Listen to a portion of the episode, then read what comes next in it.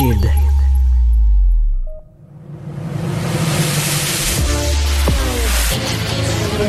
Il manie l'idée, il manie l'idée. La persuasion, le silence. Informé, informé, cultivé, cultivé, rigoureux, rigoureux. Pour savoir et comprendre, Mario Dumont. Bienvenue tout le monde, bienvenue à Cube Radio. Euh, bonne fin euh, d'après-midi. Ben, il fait froid aux États-Unis le froid aux États-Unis fait la nouvelle, euh, autant en politique qu'en sport qu'au football. Euh, vous avez peut-être vu les images. Je commence avec ça parce que le match hier qui devait avoir lieu, euh, les Steelers de Pittsburgh qui devaient débarquer à Buffalo pour affronter les Bills dans les, les Wild Cards, le début des finales de la NFL, ça a été annulé parce que bon, question de transport, on n'était même pas certain que les partisans, les gens pourraient se rendre. Finalement, le stade, vous avez peut-être vu les images, le stade était plein de neige. Là. Dans certaines sections, on distinguait même plus les bancs. C'est comme un gros banc de neige au-dessus des bancs. Et on a appelé en renfort les partisans pour venir pelleter. Alors c'est absolument spectaculaire, là, des partisans qui pelletent entre les rangées, qui déterrent les bancs, qui euh, déneigent les bancs, déterrent les bancs sous la neige. Et là, ben, ils vont jouer aujourd'hui, 16h30, exceptionnellement, lundi en fin d'après-midi. Remarquez que c'est jour férié aux États-Unis, c'est le jour Martin Luther King. Mais il neige encore un petit peu à Buffalo, la météo que je vois devant moi, il neige encore un petit peu à Buffalo. Il fait moins froid, il fait moins 7, moins 8. Euh, bon, avec pas mal de vent, c'est pas de la condition facile. Et politique, mais c'est que c'est le caucus de l'Iowa aujourd'hui. Euh, première, première, première étape des primaires, donc ce qui permet de choisir aux États-Unis, bon, qui va s'affronter à la présidentielle dans la mesure où présentement ce sont les républicains qui, n'ont pas la Maison Blanche, donc euh, Joe Biden un peu choisi par défaut, c'est le président actuel. Mais de l'autre côté, du côté républicain, ben c'est Donald Trump qui est largement en avance, mais il y a quand même une course. Et donc ils vont voter en Iowa et tous les camps là s'inquiétaient de voir que leurs gens restent à la maison parce que euh, dans la capitale, par exemple à Des Moines, là en Iowa, il fait moins 18, plus du vent. On dit que le facteur vent, c'est comme du moins 25, moins 26. À ce temps-ci, les gens là-bas sont plus habitués à avoir zéro. Là. Euh, donc, ils connaissent l'hiver, il fait aux alentours de zéro, il peut faire moins 4.5, mais en bas de moins 20, ils connaissent pas ça. Et là, on dit que présentement, là, ils sont pas sur le même fuseau horaire. Présentement, ils sont en milieu d'après-midi, les caucus sont en soirée. En allant vers la soirée, on va être plus être dans le moins 30 avec le facteur vent. Donc, très, très froid. Alors, est-ce que ça pourrait geler les partisans de Donald Trump? Monsieur Trump leur a laissé entendre, ni plus ni moins. C'est tellement important d'aller voter pour moi. Si vous, même si vous mourrez après, ça aurait été pour une bonne cause. Les affaires publiques n'ont plus de secret pour lui. Les vrais enjeux. Les vraies questions. Une histoire euh, vraiment triste. C'est arrivé à toute, toute fin de la semaine passée. Puis en recommençant cette semaine, je voulais euh, aborder ça, traiter ça. C'est qu'on a imposé à un homme bon, qui avait des, des problèmes, qui devait s'en occuper, on le comprend bien, au Nunavik, dans le Nord. Euh, on a imposé à l'homme, donc la Cour a imposé à l'homme une interdiction de consommer de l'alcool. Et il a arrêté le net frais de sec de consommer de l'alcool. C'est quelqu'un, évidemment, qui avait un important problème de consommation. Je vous dis que c'est loin d'être drôle. Parce que l'homme en est mort. Euh, bon, on sait pas trop. Euh, le coroner estime qu'il s'agit d'une mort naturelle, mais qui aurait pu être, être, être évitée. Mais ce que les experts semblent dire, c'est on, on utilise le mot un sevrage aigu, c'est-à-dire un changement d'habitude ou un arrêt de consommation beaucoup trop euh, brutal, beaucoup trop brusque pour ce que le, corps peut euh, subir. Euh, Mathieu Bédard est responsable du programme de logement chez Projet Autochtone Québec. On y a travaillé sur des initiatives de wet shelter, cette expression pour dire que on peut pas arrêter d'une façon aussi subite. Monsieur Bédard, bonjour. Bonjour, bonjour, merci. Ouais, euh, euh, d'abord avant de parler de vos projets, racontez-moi vous là avec votre expertise, votre expérience, quand vous voyez l'histoire du Nunavik de cet homme-là qui est quand même décédé, ça vous dit quoi là? Euh, mais en fait, on était horriblement triste par l'histoire. Effectivement, comme tout le monde, je pense que tout le monde est sensible à ça. Euh, en même temps, on n'est pas tellement surprise, euh, dans le sens que je, on trouve qu'il est quand même une méconnaissance de tout ce que ça peut euh, avoir impact comme dépendance, l'alcool. Il y a beaucoup de, surtout dans les nouvelles ce temps-ci, il y a beaucoup d'histoires autour de, de fentanyl puis d'autres euh, drogues plus dures et tout. Puis les gens, des fois, ils ont tendance de de en fait les impacts que peuvent avoir les autres substances euh, comme l'alcool. Hmm. Donc quelqu'un qui a une consommation d'alcool quotidienne là, et considérable en quantité, 7 jours sur 7 pendant une longue période, ne peut pas arrêter du jour au lendemain complètement. C'est un peu ce que ça dit? effectivement, sans supervision médicale, euh, c'est super dangereux, euh, vraiment désagréable à, passer à travers, mais aussi dangereux physiquement, comme on l'a vu dans l'histoire. Euh, la personne est carrément décédée à cause de ce sevrage-là. Ouais. Et dans votre milieu, c'est connu, le d'où le genre de programme, Wet Shelter, d'où le genre de programme que vous avez développé. Effectivement. Alors nous, initialement, on a géré plusieurs ressources. On est un un refuge d'urgence. Euh, est sec puis euh, wet shelter, comme on parlait, mais aussi des, résidences pour des personnes avec qui répondent à les besoins de tout le monde, on essaie. Euh, on gérait un, refuge depuis longtemps qui était sec, alors plus traditionnel. Alors les personnes qui sont intoxiquées ou avec les dépendances euh, pourraient pas avoir accès. Puis c'était euh, un besoin qui répond aux besoins de communauté, puis aussi la sécurité des, des employés et tout. Hmm. Puis euh, après un certain temps, envoyer, c'est déchirant en fait à tous les soirs de refuser des personnes parce qu'ils sont en état d'intoxication. Alors on disait mais ça n'a pas de bon sens que ces personnes-là ils sont nulle part à aller ailleurs. Euh, alors on a commencé quelques années avec ce, ce programme-là de Wet Shelter euh, qui va grandir à nouveau encore. On vient d'acquérir un nouveau bâtisse. alors prochainement on va déménager notre service là. Puis le but c'est vraiment d'avoir un site supervisé où les personnes qui sont pas prêtes à faire des démarches ou qui sont pas rendues là dans leur vie d'être capables de, de cesser tout de suite, toute courte, hmm. leur consommation d'alcool. Au moins, ça les donne un endroit sécuritaire de consommer l'alcool, superviser, et les intervenants sur place et les sécurités à hmm. place, assurer que tout le monde est, est bien. Et en même temps, ils ont leurs besoins de base qui sont répondus. Alors, ils sont en place à dormir, ils ont la nurture, ils sont en place à être au chaud. Euh, comment, comment on gère ça? Parce que comment on gère ça? Parce que je présume si quelqu'un je sais pas mais il arrive avec une bouteille de fort veut s'intoxiquer mais tu sais boire le fort au verre puis tu sais qu'il va finir là fini. Est-ce que vous allez le laisser faire ou comment vous gérez la consommation pour que euh, ça disons que ça soit ça, ça reste vivable en collectivité là? Mais effectivement alors comme je disais on est les intervenants sur lieu alors ils sont là pour euh, interagir avec les personnes, on les connaît, on, on le connaît souvent depuis plus long terme. Alors c'est tout à travers les relations qu'on bâtit avec eux. Euh, effectivement, c'est pas un inconnu, un médecin, peu importe que tu as rencontré 15 minutes dans ta vie qui va te convaincre que c'est pas une bonne idée.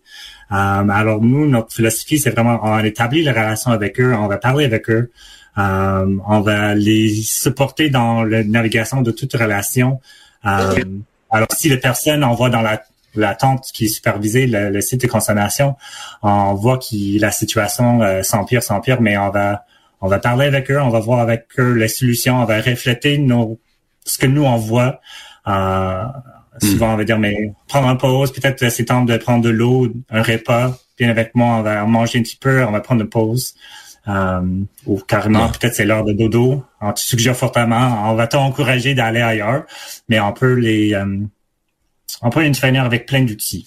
On va hmm. proposer d'autres choses. On va proposer, euh, on a des activités, on a des programmes euh, de jour qui se passent, qui donnent les personnes d'autres occupations dans la vie que penser à, consommer. Ouais, Alors, il y a vraiment plein de solutions. Hmm. Il faut juste prendre le temps de s'asseoir avec eux qualifieriez-vous de ça? Euh, Parce que c'est certain quelqu'un qui connaît pas le milieu, qui regarde ça de l'extérieur, on, des fois même on va dire, il y a rien qu'à arrêter de boire. Là, la personne a un, problème de consommation. Est-ce que vous qualifieriez ça de simpliste, un peu ce qui est arrivé au Nunavik, c'est-à-dire que la cour impose, bon mais là faut plus que tu boives, t'arrêtes de boire complètement euh, du jour au lendemain. Euh, est-ce qu'il y a eu un manque quoi d'expérience, de, de, vécu, de connaissances Ou c'est sûr que les, les ressources sont plus rares, plus éparpillées dans une région là où les kilométrages sont aussi grands? Oui, mais effectivement, je comprends qu'il y a plein de problématiques de, de livrer la justice et avoir la justice en or pour plein de raisons. Puis euh, euh, je sais que les, les personnes qui travaillent dans ce système-là font vraiment tout ce qu'ils peuvent pour être au courant des enjeux dans la communauté, euh, puis la réalité qui, que les personnes vivent là-bas. Mais effectivement, des fois, ils sont. Si tu passes une fois par mois euh, à parler, passer un jour là-bas, mais c'est certain que tu n'es pas tout à fait les toutes les connaissances ou toute la, la, la mhm. grande vision de qu'est-ce que cette personne-là vit, puis c'est quoi les enjeux, c'est quoi les obstacles pour, cette personne-là. Alors effectivement, c'était un peu simpliste. Euh, des fois aussi avec euh, ces conditions de liberté, on, on a un peu l'impression qu'ils sont faits euh, d'une façon préfaite. Alors, euh, respecter le paix, pas avoir d'armes, arrêter de consommer, c'est un peu les conditions qu'ils mettent sur toutes les conditions dès que quelqu'un sort. Euh, sans vraiment avoir le temps de réfléchir à quoi ça impacte sur la vie puis est-ce c'est possible pour la personne. Pas forcément adapté à la réalité de chaque chaque individu. Mathieu Bedell, merci de nous avoir parlé. Merci à vous. Au revoir. Bonne journée. Les rencontres de l'art. Lieu de rencontre où les idées se bousculent. Où la libre expression et la confrontation d'opinions secouent les conventions. Des rencontres où la discussion procure des solutions. Des rencontres où la diversité de positions enrichit la compréhension. Les rencontres de l'art. Bonjour Marie. Alors, tu veux me parler des CHSLD, entre autres de ces deux CHSLD dans l'est de Montréal qui ont euh, euh, qui sont dans le journal ce matin pour avoir été pris avec 100 rapports, une centaine de rapports d'inspection euh, sur trois ans, donc sur une longue période où on a découvert, pas toujours la même chose, là, mais de la vermine, des coquerelles, donc des rats, des souris, et dans certains cas, dans l'établissement et dans certains cas dans les cuisines. Oui, ben exactement. Le genre de choses qu'on tolérerait jamais chez soi. Donc, des rats, des coquerelles, euh, même euh, un écureuil. Donc, tu sais, tu lis la nouvelle, tu te dis, bon, OK, tu sais, ça peut arriver si t'es malchanceux, une cuisine mal nettoyée, puis encore, je, je, te dis pas que je trouverais ça plus euh, plus tolérable si c'était le cas, mais là, on se rend compte que sur trois ans, c'est ça, c'est une, centaine de rapports d'inspection qui ont été faits et refaits et re-refaits, de revenir, euh, de dire qu'il y a des enjeux de de c'est pas rien là, de salubrité dans les cuisines, alors qu'on parle de CHSLD où est-ce qu'il est nécessaire de rappeler que dans les CHSLD, c'est des personnes qui sont souvent dans les derniers milles. Hein, quand tu rentres en CHSLD, maintenant, tu es un petit peu sur... Euh, c'est un peu le dernier le dernier arrêt là, avant avant de, de décéder. Tu sais, la, durée moyenne, juste pour te donner une idée d'un de, de, des gens qui sont en CHSLD, c'est un an et demi. Donc, c'est souvent bon, c'est des maladies dégénératives. C'est des gens qui sont vulnérables, qui sont très malades. Tu veux les garder dans un dans un dans un contexte de soins euh, de, le mieux possible, puis surtout pas avec justement de la vermine. Puis la raison pour laquelle je voulais te reparler de ça, parce que je me disais, ouais, est-ce qu'on a est-ce qu'on a appris de la pandémie? Tu sais, moi, ça ça m'avait choqué Mario là pendant la pandémie, mais vraiment choqué. Puis moi, j'étais allée, j'étais allée donner un coup de main dans les, dans les CHSLD de mon comté à l'époque comme député. J'étais allée travailler là pendant trois semaines parce que euh, j'étais dans le nord de Montréal, dans le coin d'Annecy. Il y avait 70% du personnel qui était plus là parce qu'ils étaient infectés par la COVID. on se ramène à mars 2020.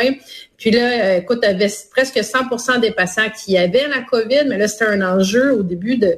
de, de écoute, moi, j'avais appelé les, directeurs de mes CHSLD, puis ils me disaient, ben là, c'est parce que c'est des enjeux, on n'a plus de monde pour les nourrir, puis on n'a plus de monde pour les faire boire. Moi, je fais, OK, ben, je, je, débarque, je vais venir donner un coup de main, mais ça m'avait ça m'avait scandalisé à un niveau. Puis là, je me dis, Colin, on est rendu trois ans plus tard, puis tu te rends compte qu'il y a encore des situations comme ça qui sont tolérées qui serait pas toléré ailleurs. Mais Marie, euh, ce genre de situation-là arriverait ailleurs. J'en prends un des, des, éléments là, puis tu mets le doigt là-dessus. Est-ce qu'on a appris de la, de la pandémie Un des points qu'on avait dit, on avait dit s'être rendu compte que les réformes précédentes avaient, avaient ramené des regroupements de telle sorte qu'il n'y avait plus un directeur. Je vais simplifier, un boss dans chaque boîte. Là, un boss dans, tu un CHSLD, tu un lieu physique là il y en a qui n'avaient pas de boss. Le boss, c'est dans un autre parce qu'ils sont trois ou quatre qui sont regroupés. Fait là, on a dit, ça prend un directeur, ça prend une personne en autorité à chaque endroit pour s'en occuper, pour voir ce qui va pas. Mais moi, quand je vois l'affaire de la nouvelle d'aujourd'hui, l'affaire des exterminateurs, je me dis, si moi je suis un boss d'un CHSLD, c'est genre d'affaires où à un moment donné, je me dis non, là, là, ça, là, faites venir l'exterminateur, dites-moi combien ça coûte, on va, on va voter. on le fera pas venir pendant euh, deux ans là, à faire des moitiés de budget, des moitiés. On va faire la job, on va, on va régler ça une fois pour toutes, la vermine dans notre CHSLD. J'ai l'impression que ça, ça en est un exemple. Tu dis, c'est-tu réglé l'affaire d'avoir un boss dans chaque boîte, là? Ben, écoute, moi, j'ai si tu me poses la question déjà d'abord, est-ce que c'était vraiment ça le problème à l'origine euh, du fait que les CHSLD ont été oubliés, puis on ne refera pas toute l'histoire de la pandémie. Moi, j'ai trouvé que c'était un peu facile cette excuse-là de dire que c'était juste parce qu'il n'y avait pas de personnes responsables, parce que euh, moi, je l'ai vécu là dans les CHSLD où je suis allée, j'ai appelé le cabinet du ministre de la Santé, de la ministre de la Santé à l'époque, directement pour lui dire qu'il n'y avait pas, rappelle-toi, il n'y avait pas de matériel, il n'y avait pas de blouse, il n'y avait pas de gants, il n'y avait pas de masque, puis euh, tu sais, le premier ministre disait, ben non, tout est correct, il n'y a pas d'enjeu. Écoute, puis ça se rendait pas, là. Donc, tu sais, c'était pas juste que les messages, c'était pas un enjeu que les messages se rendaient pas, c'est qu'il y avait un enjeu de, de leadership aussi. Puis, mais, mais ce que tu dis, c'est, tu sais, est-ce que, est-ce que c'est réglé ça, oui ou non? Euh, normalement, le fait de mettre des, justement, des directeurs ou des personnes, parce que là, il y a des personnes responsables dans chaque CHSLD, là, ils avaient fait un long, un long affichage à un moment donné, puis je, je sais pas si on a été comblé. Mais tu sais, si t'es pas capable de gérer trois trous dans ton mur, euh, qui permettent au rat de rentrer. Peux-tu m'expliquer comment tu fais pour gérer 100, 150, 200 personnes ultra vulnérables euh, qu'il faut que tu nourrisses à la cuillère pour la plupart, les bains, les douches, les soins hyper compliqués? Moi, je trouve ça préoccupant au-delà du même de, de, de juste de l'enjeu de d'hygiène qui est relié à ce dossier-là. Tu te dis, c'est quoi qui se passe d'autre dans ce HSLD-là? Si je, encore là, tu sais, Mario, j'aimerais ça distribuer des conseils quand on se jase, mais la ministre responsable des aînés, Sonia Bélanger, j'espère qu'elle a lu ça ce matin, que ça y est passé un petit peu à travers la gorge avec son café, puis qu'elle s'est dit, on va peut-être envoyer des inspecteurs du ministère aller faire des petites vérifications dans ces deux CHSLD-là. Tu veux nous parler euh, du euh, point un peu sur les négociations? Parce que là on est rendu comme à l'autre étape, c'est-à-dire euh, à part que la FIC qui reste à régler, mais pour les autres syndicats, on a des ententes de principe qui sont intervenues en plein temps des fêtes, l'art Noël puis le jour de l'an, et il reste maintenant à les faire accepter pour que ça devienne une entente qui est une nouvelle convention collective qui règle la négociation. Il faut que ce soit accepté par les membres. Est-ce que certains syndicats locaux en sont rendus à l'étape de, de faire la recommandation à leurs membres de voter non? Mais il y a des syndicats, c'est ce qu'on entend, le syndicat de la Pointe de l'île de Montréal qui recommanderait de ne pas entériner l'entente. Tu sais, on, se posait la question la semaine passée si euh, ça allait passer comme une lettre à la poste un peu partout, ces ententes-là. Maintenant que les, euh, les chefs syndicaux, euh, justement, pendant la période des fêtes, avaient dit c'est une excellente entente, puis c'est une entente historique. On l'entend tout le temps, tout le temps historique, puis quatre ans plus tard, elle est toujours à mettre à la poubelle, puis elle est toujours pas bonne. Moi, je suis rendu allergique à cette expression-là de c'est une entente historique. On verra dans cinq ans si elle l'est encore. Mais oui, il y a des, il y a des euh, syndicats qui recommandent, en effet, de ne pas, de ne pas l'appuyer. Euh, donc, va falloir voir si, tu sais, à quel point ça va passer de travers ou pas. il y a de plus en plus d'informations qui commencent à fuiter puis c'est un processus qui est très long. Hein. Là, ça a commencé aujourd'hui pour le Front commun. Ils ont commencé aujourd'hui les consultations. Mais c'est un ça mois. s'étend jusqu'au 15 ah février. Un mois. Mais c'est-tu, ça a-tu, ouais, ça a-tu de la là? Je, me suis fait dire, ah ben là, on peut pas faire autrement. On a tellement d'instances. Puis, il faut prendre le temps de faire des assemblées partout. Mais il me semble que c'est bien long.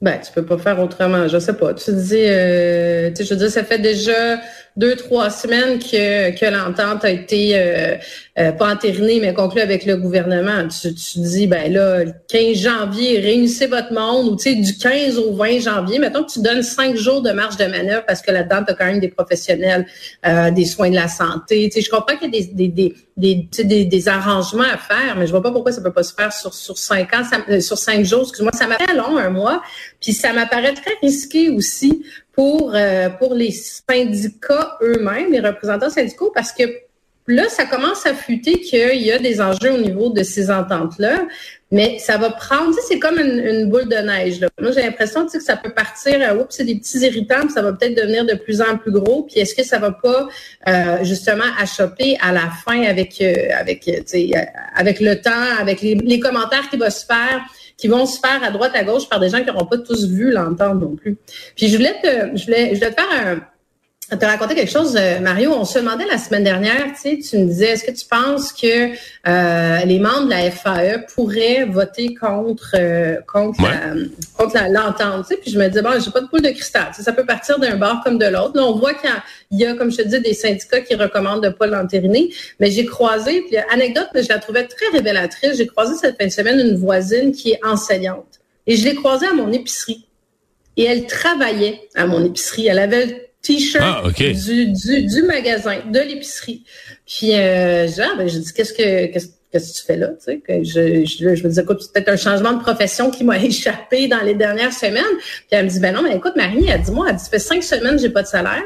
J'ai pas de salaire encore pour les deux prochaines semaines. Elle dit là, j'avais vraiment pas le choix euh, de me mettre à travailler. Et elle, c'est une représentante syndicale en plus de ça dans son dans son regroupement. Donc là, je dis ben écoute, je dis est-ce que ça te ça te satisfait au moins, tu sais, je dis ça un, ça va être un moindre mal à court terme une fois que vous allez avoir à dire? Ah non, pas du tout. Elle dit elle dit il y a vraiment vraiment des problèmes importants. Elle dit c'est pas super satisfaisant, mais elle dit on va l'avaler. On va l'avaler comme une club, on va l'avoir en travers de la gorge parce qu'elle dit financièrement, on s'est tellement pressurisé en faisant cette grève générale illimitée-là que elle dit, je vois pas comment on pourrait aller voter, même si on n'est pas satisfait, pour reprendre une autre grève. Tu sais, ils se sont pris à leur propre pierre, leur propre jeu, là. Ben, je me souviens, on s'était fait, moi, un peu ce commentaire-là, c'est qu'à un moment donné, est-ce que tu n'as pas fait une grève tellement exigeante et qui t'a coûté tellement cher que, c'est-à-dire que tu peux plus, euh, l'entente... Tu peux plus refuser ce la table. Hein? Ouais, puis en même temps, l'entente, elle peut plus te satisfaire parce que tu as tellement payé un cher prix de ta vie, de ta paye, de tout, que là, je veux dire, peu importe l'entente, tu vas finir par dire, ben, c'est pas assez pour le sacrifice que j'ai fait parce que le sacrifice est trop gros. Là, tu n'auras jamais une entente satisfaisante. Moi, je trouvais que c'était le danger. Surtout que c'est pas tous les enseignants, là. T'as les autres qui ont moins sacrifié, là, du Front commun, qui, eux, ont mhm. juste fait neuf jours de, ben, juste, même beaucoup, mais neuf jours de grève, la moitié moins, moins de la moitié moins. Puis là, ben, eux, ils ont eu à peu près la même entente, là, d'une école à l'autre, ça va se ressembler. Fait qu'il me semble qu'on était condamnés à ce que les gens de la FAE soient un peu frustrés, là, dans l'exercice de comparaison. Enfin, on va surveiller ça. Revenir à c'est ça qu'il va falloir surveiller aussi le taux de hmm. motivation au retour, puis, tu sais, ils vont avoir du gros, gros rattrapage à faire avec les élèves, à quel point ils vont être de le faire. Par contre, ce qu'on a vu la semaine passée, quand même mardi, mercredi, là, aux abords des écoles, ben, puis ce que j'entends des parents, c'est que les profs sont revenus motivés, là, sont revenus professionnels, sont revenus motivés. On, peut, on, peut espérer, on peut se fier, disons, à leur, euh, leur sens de la vocation. Leur Ouais, ouais. merci Marie. À demain. À demain. Casse-tête, devinette, mots croisés. Mario Dumont a la solution à tout. Alors ça commence euh, ce long processus euh, où on va d'abord choisir pour les démocrates, les républicains, qui va être le, champion, hein, le candidat à la présidence. Bon, dans le cas des démocrates, euh, le président sortant est déjà là, M. Biden. Généralement, le président sortant, à moins qu'il se retire, c'est lui qui revient. Pour ensuite élire entre ces deux-là qui sera le président des États-Unis? Donald Cuccioletta, spécialiste de la politique américaine, est avec nous. Bonjour, Donald. Bonjour Mario. Donc euh, le processus des primaires complexe pour monsieur madame tout le monde mais aujourd'hui en Iowa dans, dans, un seul état, un petit état relativement pas très gros, ça commence par des, des caucus. Ça ça fait pas très 2024 d'ailleurs les caucus hein? Non, mais c'est quelque chose qui existe depuis Iowa est devenu un état. Imaginez-vous, là, ça fait, c'est longtemps tout ça. Fait que c'est un peu les traditions au niveau de la politique américaine, au niveau surtout des présidentielles, des primaires, puis des caucus. Il y a quelque chose d'histoire là, tout ça, puis les gens y tiennent. Ça, c'est comme de mettre euh, Iowa, c'est le premier d'ailleurs, faut le dire. Donc c'est eux qui décident, c'est eux qu'on va voir, on va analyser demain matin euh, comment ça s'est répandu, etc., etc. Le nombre de personnes qui sont allées voter aussi et tout ça, qui fait que finalement, même si c'est pour les républicains, c'est le départ, c'est le départ finalement pour tout l'ensemble des primaires, des caucus. Euh, qu'est-ce qu'on surveille aujourd'hui dans les résultats? Parce que bon, les sondages, il y en a eu tellement. Trump est toujours en avance. Des fois, c'est 30 points. Des fois, c'est 40 points. On dit en Iowa, c'est peut-être un petit peu moins que ça. Euh, on est-tu à surveiller qui finit deuxième? On est-tu à surveiller? Est-ce que Trump pourra avoir moins qu'on prévoit? Madame Haley un peu plus? Qu'est-ce que toi, tu vas surveiller? C'est surtout ça. C'est que monsieur, moi, en tout cas, hier, j'ai écouté beaucoup les, programmes NBC, CBS, ABC, puis même Fox News, etc. Puis, dans, dans, dans tous les cas, on disait qu'il menait par 52% imaginez-vous. Puis Mme Haley était à 20% Donc, Fort probablement, ça va descendre. Il y a même jusqu'à la toute fin de la journée, avant que les footballs commencent, si justement, il y avait le football aussi hier, qui fait que finalement, ça a descendu à 46. Donc, ça veut dire 46% pour M. Trump. Puis Mme Nikki Haley avait augmenté jusqu'à 22-23 Fait que j'ai l'impression que ça va être un peu dans cette marge-là, tandis que Ron DeSantis, euh, qui est toujours un des candidats pour le caucus, euh, est toujours à 16 Mais on sait que depuis, depuis le début, finalement, de ce processus-là, depuis que même le Parti républicain voyait M. DeSantis comme le candidat qui pouvait se battre puis même euh, gagner la victoire contre Donald Trump, faisait que finalement, on sait à date, M. DeSantis n'a pas été hein? capable même de passer il déçoit énormément à tel point que Mitch McConnell, qui a travaillé très fort, hein, il est en charge du Parti républicain au Sénat, euh, a travaillé très fort pour tenter pour que M. DeSantis puisse monter la pente, mais il, ne réussit pas. Je te, lance, des, je te lance des, des petites balles courbes. Est-ce qu'il existe un scénario aujourd'hui où Mme Haley surprend positivement? Puis DeSantis, ça s'effoire, là, ça s'égrène, puis finalement, mettons, elle est à 25, puis lui est à 11. Je t'invente des chiffres, là. Est-ce que ça pourrait signifier que DeSantis, c'est son coup de grâce euh, fatal, le financement rentre plus, il se fait dire par des gros bons du parti, enlève-toi de là. Puis là, on regroupe toutes les forces qui sont pas pour Trump, on leur dit, si vous êtes pas avec Trump, regroupez-vous autour de Mme Haley. Est-ce imaginable, ce scénario-là? C'est imaginable, c'est clair que ça pourrait arriver absolument, sachant très bien, comme, comme tu as dit, Mario, euh, M. DeSantis réussit même pas à dépasser le 16% jusqu'à 20% On voit aucune possibilité hmm. qu'il aille plus loin que ça. Ça, c'est parmi les choses. Mais il faut le dire pour donner Mme Nikki Haley c'est quelqu'un depuis deux mois qui a fait une campagne sans arrêt, même à critiquer Donald Trump sévèrement, qui fait qu'elle va chercher 22, 23, 24, 25% dépendant de l'État, dépendant de la région, etc., etc. Fait que ça veut dire que Mme Nikki Haley pourrait être, puis elle le dit à maintes reprises, il y a trois, quatre mois, qu'elle aimerait ça être la vice-présidente, la colistière, oh, sans dire que c'est Donald Trump. Fait que déjà, on voit que même, elle, elle lâchera pas. Hmm. Même, ça va chercher 25 26 puis Donald Trump reste à 42, 43 Elle va dire, ben moi, à ce à ce niveau-là, je serais capable peut-être de l'approcher, puis peut-être ça m'intéresserait aussi. Donc, tout ça reste encore à jouer, mais pour l'instant, ça va jouer en Donald Trump et Nikki Haley. Le froid, parce que là, à Des Moines, là, euh, il fait. Ce que je voyais tout à l'heure, c'est que ce soir, parce que là, les autres, c'est encore le milieu de l'après-midi. On dit que ce soir, il va faire avec le facteur vent quelque chose comme moins 31. C'est un État qui a un hiver, mais à ce temps-ci de l'année, il fait zéro, puis moins 3, moins 4, moins 5, c'est froid, là, tu sais. Euh, Est-ce que ça pourrait euh, changer la donne, empêcher du monde de sortir? Parce que là, un caucus, faut que tu te déplaces, faut que tu mettes ton manteau, puis tu t'en vas à, la salle municipale ou bien au gymnase de l'école. Faut taille, là.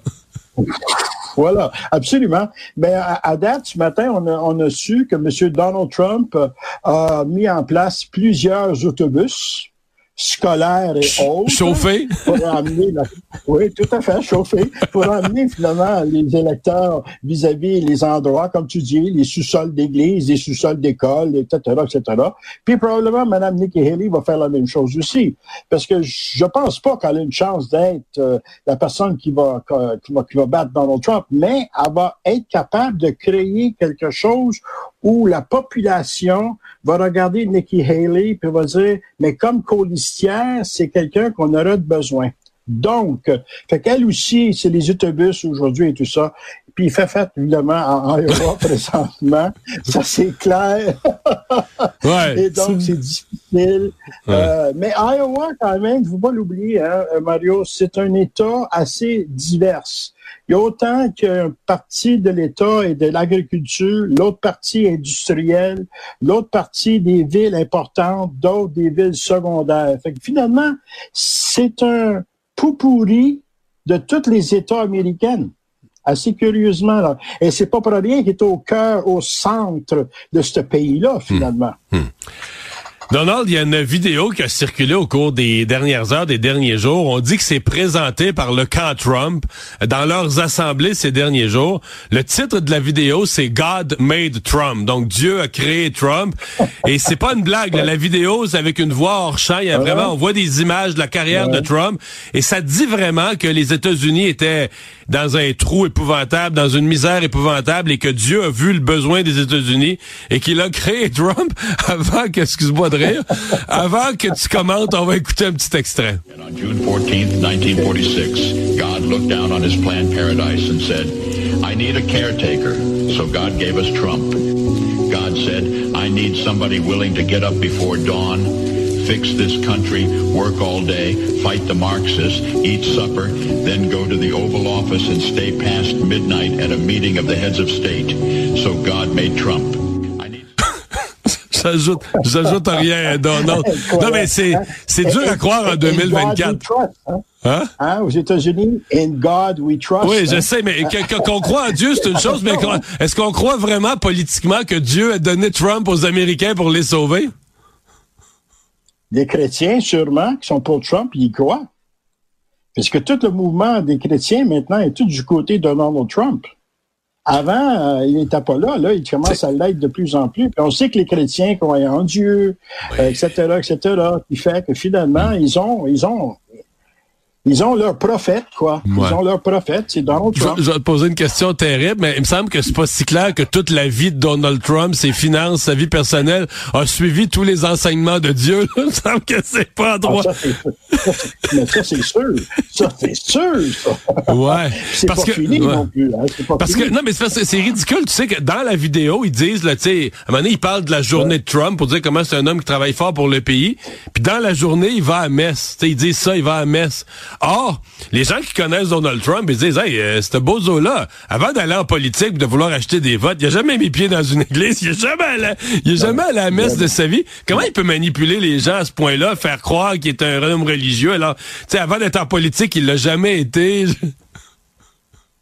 Disons qu'il y a des bons spécialistes en méthode de communication. Faut jamais oublier qu'aux États-Unis, on gagne les élections avec un directeur des communications. La preuve de ça, c'est Barack Obama, avec le monsieur, monsieur Plouffe, hein, on l'appelait Plaf à l'époque, mais c'est un monsieur Plouffe, descendance des Plouffe même. Oui. Effectivement. C'est lui qui a créé Barack Obama. Puis effectivement, tout ça. Puis il faut le dire, c'est le directeur de la campagne, le directeur des communications de la campagne de Joe Biden qui a créé Joe Biden aussi. Donc, c'est tout ça qui joue. Mais dans ce cas ici, on a des spécialistes de la communication qui sont croyants. Donc, on joue pour créer l'image et tout l'image chrétien et religieux de Donald Trump. Ben, on va surveiller tout ça, qu'est-ce que ça donne euh, ce soir, des résultats qui vont être attendus. Mais tu as raison, tu nous disais au début, c'est certain que pour les gens de l'Iowa, ça donne à l'État tout à coup une importance démesurée. Là, chaque élection, tout le monde se met à parler pendant 48, soit- ben, pendant une semaine de l'Iowa. Parce que là, le prochain, prochain, euh, prochain État, c'est le New Hampshire. New Hampshire. Le 23, New donc Hampshire. dans huit jours. 23. Et là, on dit que. Mme Haley, ça pourrait être son état, euh, son état de, de, de, de succès. Tu crois-tu à ça, toi? New Hampshire, qu'elle pourrait être très forte là? Ben, pas, pas, pas de succès, mais quelque chose qui pourrait être assez proche de Donald Trump. Ça, c'est la reine. Mais je pense pas qu'elle va gagner à New Hampshire. Je pense que c'est toujours Donald Trump. Mais ça veut dire qu'il n'y aura pas ce 22% de différence entre les deux dans le cas d'Iowa. Ça veut dire que ça sera beaucoup plus proche. Et donc, ça va lui donner l'espoir de jouer toujours le rôle d'éventuellement d'une colistière si on arrive à ça, évidemment, au niveau des primaires, euh, rendu finalement au mois de, mois de juin. Donald Cuccioletta, merci beaucoup. On va surveiller les résultats ce soir. Salut.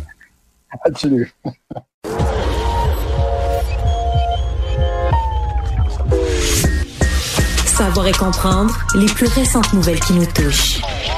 Tout savoir en 24 minutes. Bienvenue à tout savoir en 24 minutes. Bonjour Mario. Bonjour. Deux gros procès, premièrement des affaires judiciaires qui retenaient beaucoup d'attention aujourd'hui, des procès d'envergure. Le premier qui date euh, évidemment d'un événement plus récent, on parle de mars dernier, le fameux attentat à la camionnette qui s'est déroulé à Amkoui, on s'en souviendra, 13 mars dernier, sur le trottoir de la route 132 qui passe dans le centre-ville de la petite municipalité de 6200 habitants dans le Bas-Saint-Laurent. Un homme de 39 ans qui s'est mis à prendre le volant de sa camionnette et à écraser ni plus ni moins les gens sur le trottoir. Steve Gagnon qui est maintenant accusé, le 14 chefs d'accusation, trois meurtres prémédités, neuf de tentatives de meurtre, deux de conduite dangereuse ayant causé la mort parce que oui, il y a trois personnes qui sont malheureusement décédées de cette attaque au camion qui pour l'instant, Mario, il y a aucune, aucune réponse qui a été bruitée dans les médias du pourquoi Steve Gagnon aurait commis un tel acte. Là. Mais il faut se replonger, ça a été un moment, dans l'espace de quelques semaines, il y a lui, à Amkoui, qui s'est mis à frapper le monde de son village, de sa ville, ses trottoirs.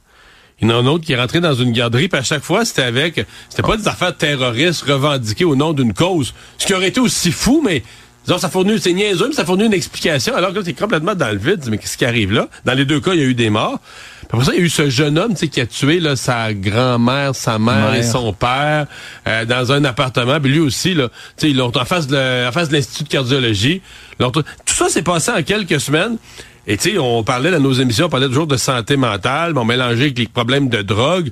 Mais il me semble que ça a été une période vraiment sombre. C'était dur sur le moral, parce que tu disais, ben, que c'est, c'est le monde est bien fou, qu'est-ce qui se passe, tu sais? euh, Ouais, puis on avait déjà inventé le lendemain du drame, le premier ministre François Legault avait laissé entendre que c'était peut-être quelqu'un de déjà identifié Steve Gagnon comme étant à risque là, au niveau de la santé mentale, mais tu as bien raison de le signifier Mario, février juste avant donc mars ce drame là, c'était Pierre Ny Saint-Amand qui est entré là de plein fouet avec son véhicule Dans de la société garderie. de transport de Laval exactement dans une garderie de Sainte-Rose à Laval, deux enfants qui en étaient décédés à ce moment-là. Puis pour ce procès-là, Mario, on se rappellera là, pour celui de Monsieur Ny Saint-Amand, ça n'a pas commencé aujourd'hui, puis c'est constamment repoussé. On parle Ouais, d'évaluation mais en santé mentale. psychiatrique a pu finir de pas finir. C'est vraiment complexe. Là. Mais là, dans le cas d'Amqui, donc ça s'est amorcé aujourd'hui. Ça s'est amorcé aujourd'hui, le Steve Gagnon, là, qui est demeuré discipliné pendant toute l'audience, alors qu'on a fait défiler devant lui des témoins là, qui venaient raconter les événements de la journée en question.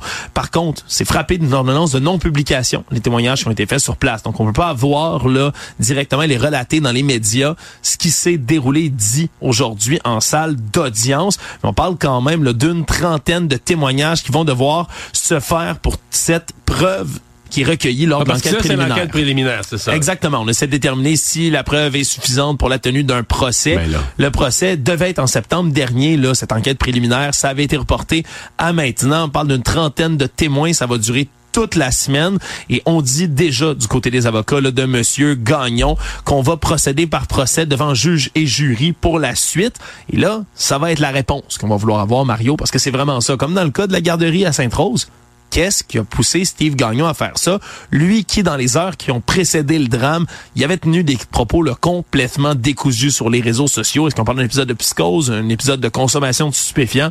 Bref, va Ouais. falloir voir au, au travers du procès des réponses qui, certainement, sont très attendues, oui, par les gens à Amqui, mais un peu partout au Québec aussi.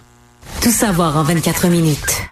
L'autre procès qui s'ouvrait, mais ça remonte à beaucoup plus tôt parce ouais, que... c'est ça. C'est 25 ans, quelque chose du genre? 24 ans 24 après ans. les faits, le procès s'est ouvert aujourd'hui de Marc-André Grenon, 49 ans, lui qui est arrêté là, en octobre 2022 à Granby après une très longue enquête, puis qu'on dit le 24 ans plus tard, tout ça pour le meurtre de Guylaine Potvin à Jonquière en avril 2000 et qui euh, l'a agressé sexuellement, ou plutôt l'aurait agressé sexuellement, puis assassiné. Donc on parle d'accusation d'agression sexuelle, mais de meurtre au premier degré, auquel Marc-André Grenon a plaidé non coupable aujourd'hui. Mais c'est surtout les détails dans ce que c'est de l'enquête qui vont être intéressants à entendre, parce que on parle de techniques inédites, parce que pendant des années, L'ADN avait été prélevé sur la scène de crime, mais on était incapable de l'identifier. Et c'est en 2002, 2022 plutôt que le laboratoire des sciences judiciaires et de médecine légale du Québec a été capable d'intervenir là-dedans, puis avec des nouvelles méthodes qui sont pour l'instant gardées secrètes, on aurait réussi à trouver cet ADN-là.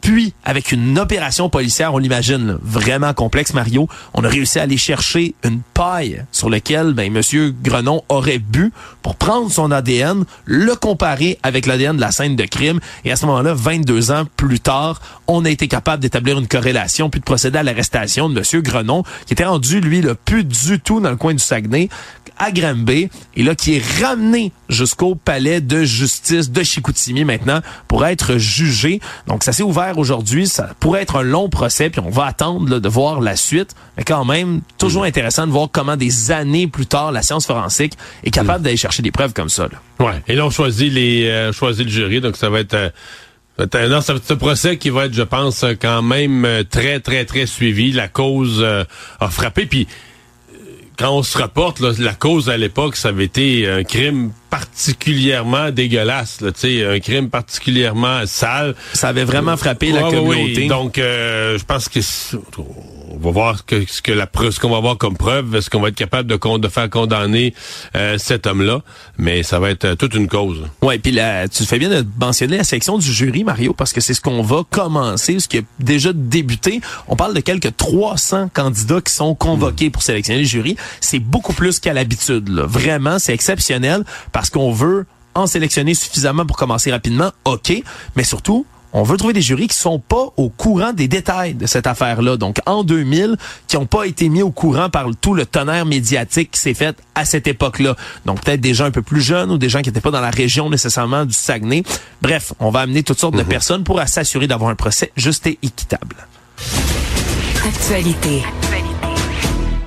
Notre dossier Cube du jour euh, nous vient de la plume de notre collègue Florence Lamoureux ici à Cube Radio, qui est intervenue un peu plus tôt là, dans l'émission de Yasmine Abdel Fadel avec notre collègue maître Valérie Assouline également là euh, avocate en affaires familiales qui était présente aussi en studio, toute pour dénoncer un espèce de nouveau euh, pas système, mais disons courant qui se passe dans les dossiers de la DPJ. Il y a des mères qui sont victimes de violences conjugales, qui sont en divorce et qui se font accoler l'étiquette d'aliénante par les intervenants de la DPJ. Là. Parce que quand on parle de parentalité aliénante, c'est un peu le, concept de parents qui vont dire... Parler contre l'autre parent. Voilà, qui vont parler contre l'autre parent, vont dire des médisances, vont tenter de, de tourner les enfants contre l'autre parent. Voilà. Et là, ben, on met des étiquettes comme ça sur des femmes qui sont aux prises avec la violence conjugale et qui, après ça, se font carrément retirer la garde de leurs enfants. Et on se rend compte, selon plusieurs avocates en spécialisés en droit de la famille, en droit de la jeunesse, que c'est un phénomène qui se multiplie. Là. Et on va retirer, ni plus ni moins, là, les enfants d'un jour à l'autre de femmes qui, on se comprend, là, des fois la, la médisance puis l'aliénation, quand tu sais que l'homme en question t'as battu, a battu tes enfants, a des comportements violents, voire criminels, on peut peut-être comprendre un peu que ce soit des cas qui puissent arriver. C'est qu'entre autres, là, par exemple, l'intervenant de la DPJ là, qui s'est mêlé d'un cas dans lequel mais les enfants ont finalement été confiés au père du jour au lendemain parce que la mère avait l'air aliénante. Puis on parle d'un père... Euh, c'est difficile à comprendre qu'on encourage ou qu'on demande à la mère ou même qu'on sévisse s'il y a une aliénation parentale continue, je, je pense qu'on veut, je comprends qu'on veuille éviter ça de parler contre l'autre parent, mais là, si c'est un père violent qui a été coupable de, violence conjugale et ou de violence sur ses enfants, de dire on envoie, on enlève les enfants à la mère pour des paroles, puis on les redonne au père qui lui a posé des gestes je veux dire, les paroles contre les gestes, de mon avis, dans balance, là, euh, c'est pas la même affaire. Là. Ouais, je vais vous donner un exemple. Évidemment, on garde, on a des noms fictifs. Euh, là-dedans, on peut pas nommer les gens qui sont impliqués dans ces cas de la DPJ. Mais on va parler, par exemple, du jeune Miguel. Lui, sa mère vivait de la violence conjugale, vient de se séparer du père. Le père, un lourd passé criminel. Encore des mauvaises fréquentations. On a déjà trouvé de la drogue chez lui, des armes par la police. Et là, l'enfant va voir même un pédiatre, affirme avoir été frappé par son père. Le médecin lui-même fait deux signalements à la DPJ. Mais finalement, on dit, ah, ben, alignation parentale de la part de la mère et on confie l'enfant au père on lui enlève complètement. La femme se retrouve avec une visite d'une heure trente par semaine avec son enfant, un appel de 15 minutes par semaine au téléphone. Puis il vit avec le père en permanence. Il vit avec le père en permanence. Là. Il y a même un cas. c'est bizarre. Euh.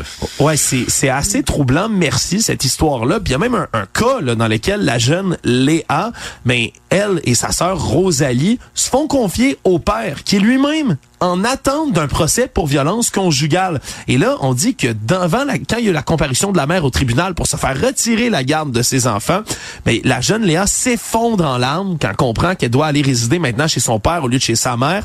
On dit qu'elle a hurlé devant le juge à plein poumon, une crise de nerfs complète pendant près d'une heure de temps en salle de cours. Pourtant, mais ça n'a pas fait broncher le juge, ça n'a pas fait broncher les intervenants de la DPJ. Au contraire, la mère s'est faite reprocher de ne pas en avoir fait assez pour calmer la détresse de son enfant. Et la jeune Léa, la jeune Rosalie, sont en ce moment sous la garde de leur père violent.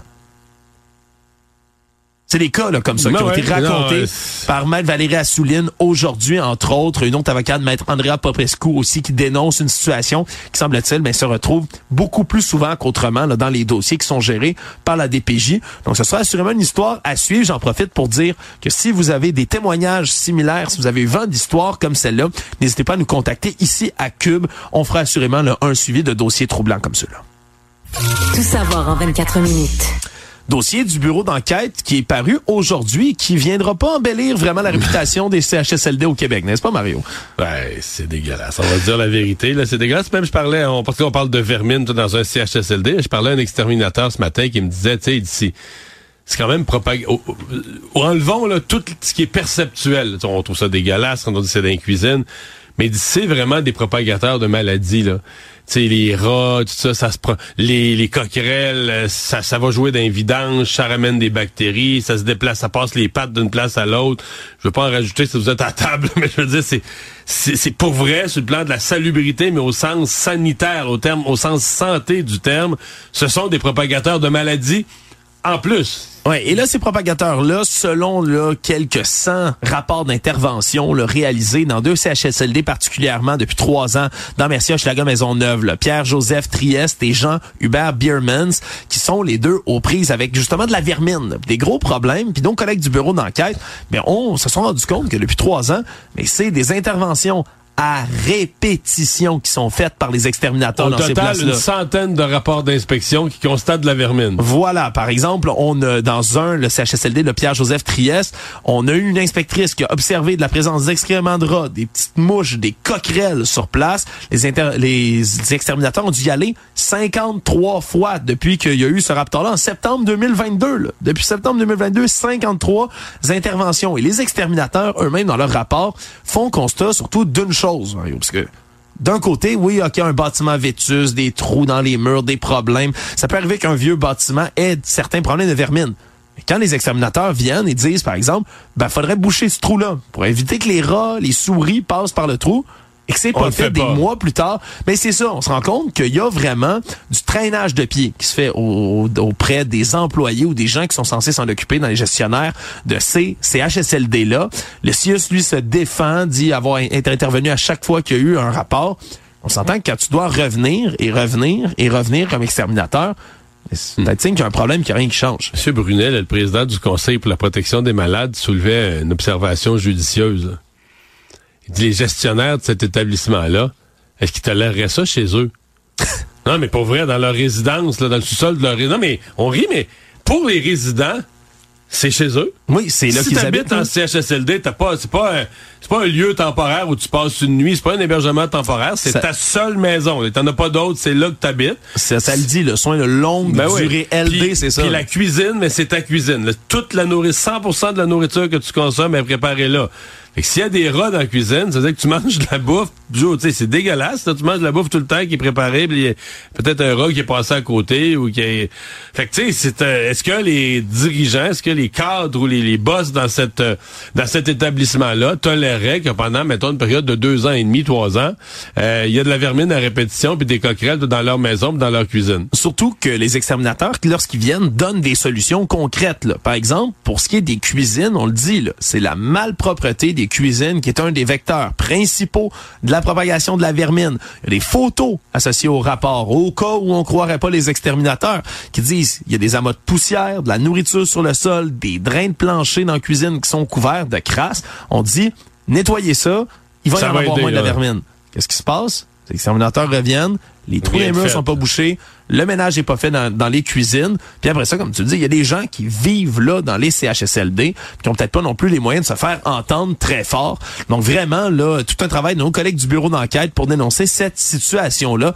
Reste à voir là, si c'est quelque chose qui risque de changer ou encore si on risque d'avoir des nouvelles d'ailleurs. Parce que là, c'est deux CHSLD précis qui sont ciblés. Est-ce que ça arrive dans d'autres établissements?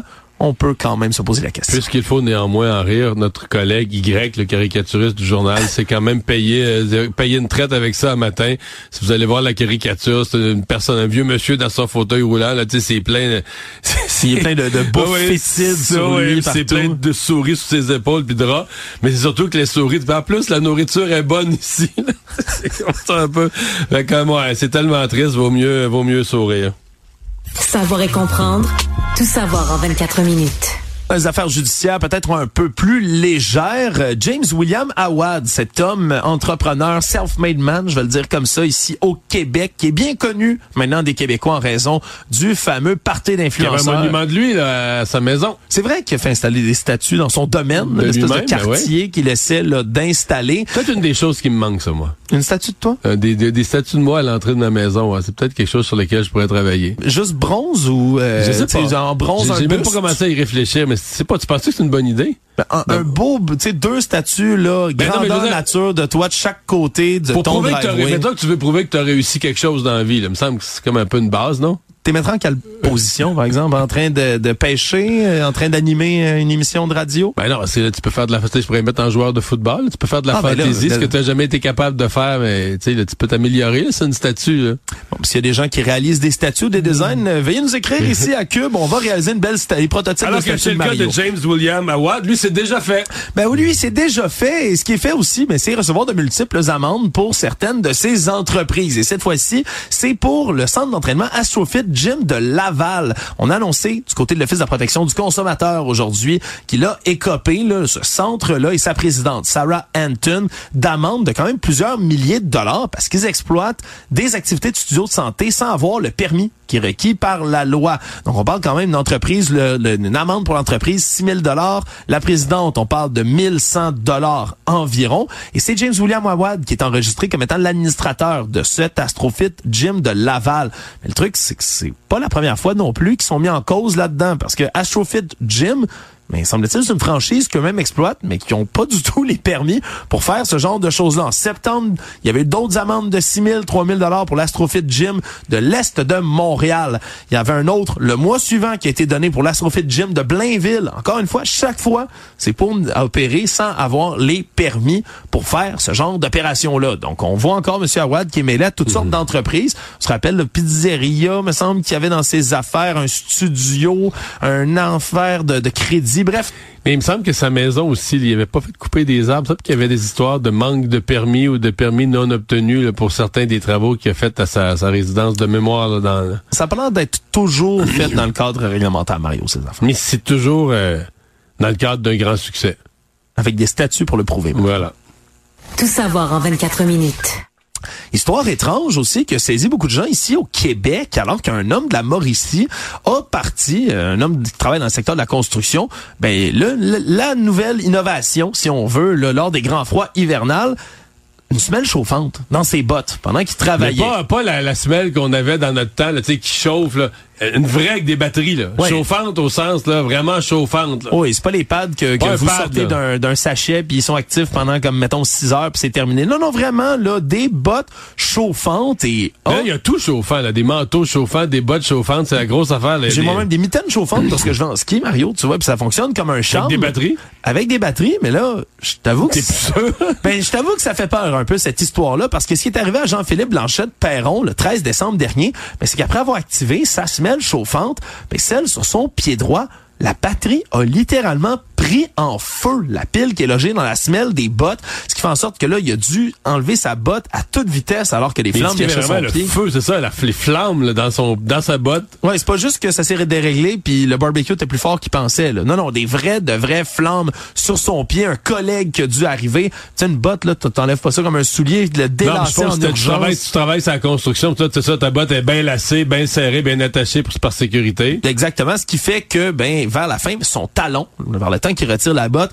ben, a subi des brûlures au deuxième et troisième degré, là, quand même. Le deuxième sur le talon, troisième degré sur la cheville. Il va même avoir besoin, d'une greffe de peau sur son pied, tellement la brûlure est intense. Heureusement, on dit qu'on a bien procédé dans les soins, que la guérison est optimale, qu'il va pouvoir revenir au travail assez rapidement. Mais quand même, le monsieur Blanchette-Perron a tenu à sensibiliser les gens à ces innovations-là qui peuvent quand même avoir certains défauts de fabrication. On n'est pas en train de faire peur en disant que tous vos objets, vos appareils chauffants vont prendre en feu demain matin. Sachez que c'est quand même Ben non, royaume ben, du pour possible. vrai, là, moi, j'écoutais ça ce matin, je dis, ouais, ça, ça fait réfléchir. J'en ai pas de ça, là, mais quand même, ça fait réfléchir. euh, C'est-tu... Mais je sais pas, je suppose qu'il va y avoir enquête quand même, là, tu sais, les, les, les, les- normes de sécurité au Canada sur les, objets. Il me semble qu'il va y avoir certaines vérifications inévitables pour voir. Est-ce est-ce que c'est lui qui, par exemple, qui a, qui a pas fermé un compartiment? Est-ce qu'il aura fait une erreur de manipulation? Dans lequel cas, il faudra avoir des avertissements, mais... Moi, ça m'a pas laissé indifférent. Ouais, c'est pas... euh, Moi, je t'avoue, je considère quel, quel vêtement s'enlève vite, là. Tu sais, C'est peut-être là-dedans que Bon, je un peux gant, ça va bien quand même. Un mitaine, ça, va bien. vole, mais- ça vole vite. là. Tu vois, là, je parlais de ski tout à l'heure. Ça existe des bottes de ski chauffantes. Une botte de ski en plein milieu d'une descente qui pogne en feu, là. Avant que tu puisses t'arrêter, l'enlever. Ouais, puis enlever une botte de ski, là, clip, clip, clip, clip, oh, force, enlève. Je sais pas. Moi, ça me fait peur d'ici.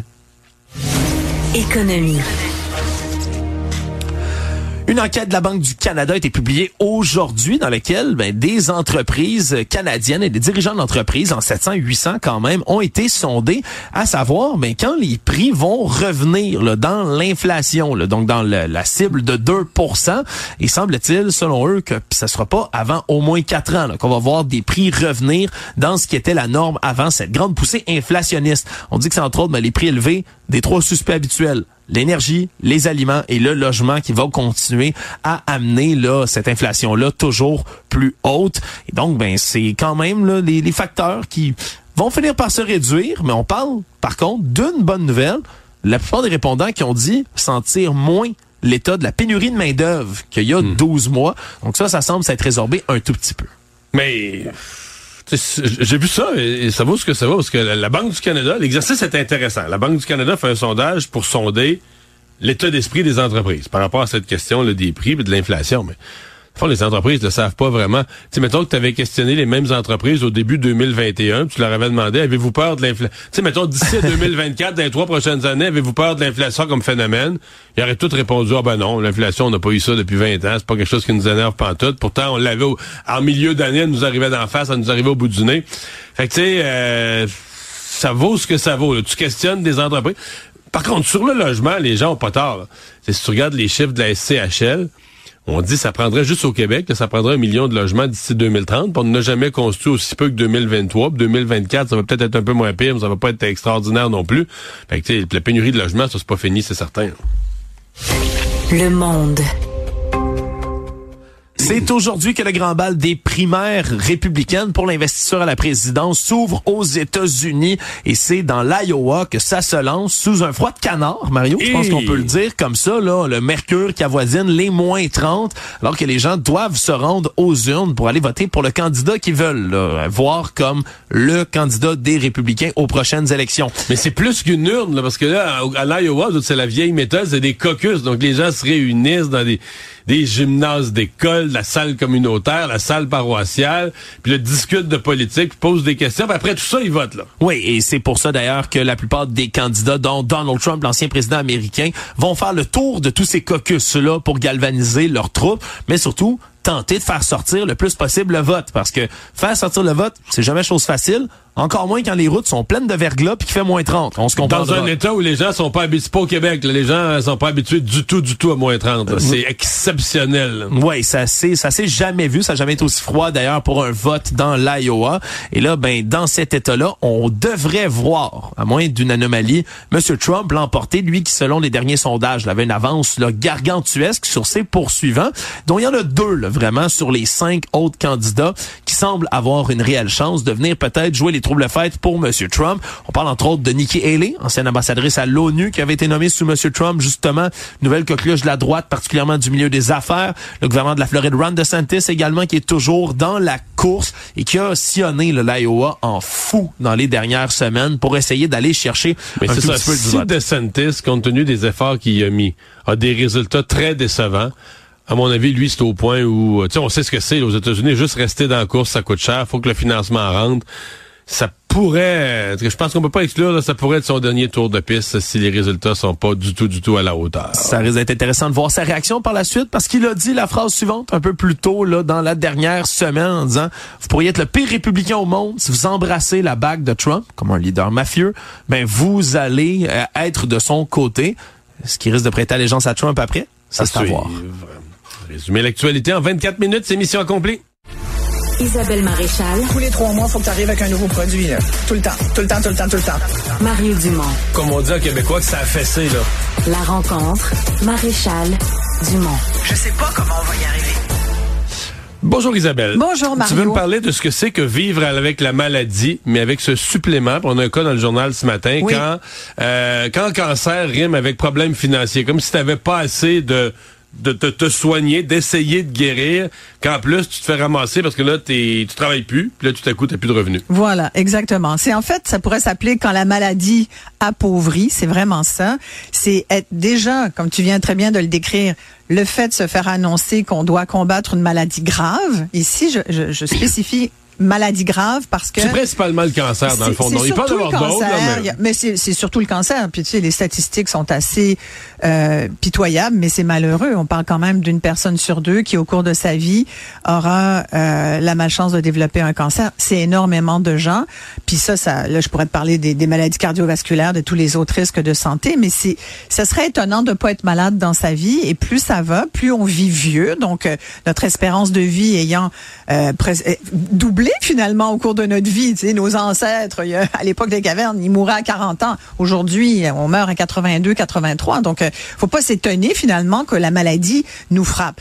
Toutefois, il y a des maladies qui sont plus faciles à, à- à traverser que d'autres. Il y a des maladies graves comme le cancer qui, et c'est documenté parce qu'il y a eu des, des études qui ont été faites à la Chambre des communes là-dessus parce qu'on a passé en 15 ans pas moins de 14 projets de loi pour essayer de voir comment on pourrait mieux aider ces travailleurs, donc, puisque c'est de ça dont il est question ici, je vais te parler des travailleurs qui sont obligés d'arrêter de travailler parce qu'ils ne peuvent pas, euh, parce que la maladie... Ben, parce faut tailler en chimio, Voilà, la maladie les force à aller à l'hôpital. Voilà, tu as des traitements, t'as, hein, puis tu as ton rétablissement. C'est pas évident.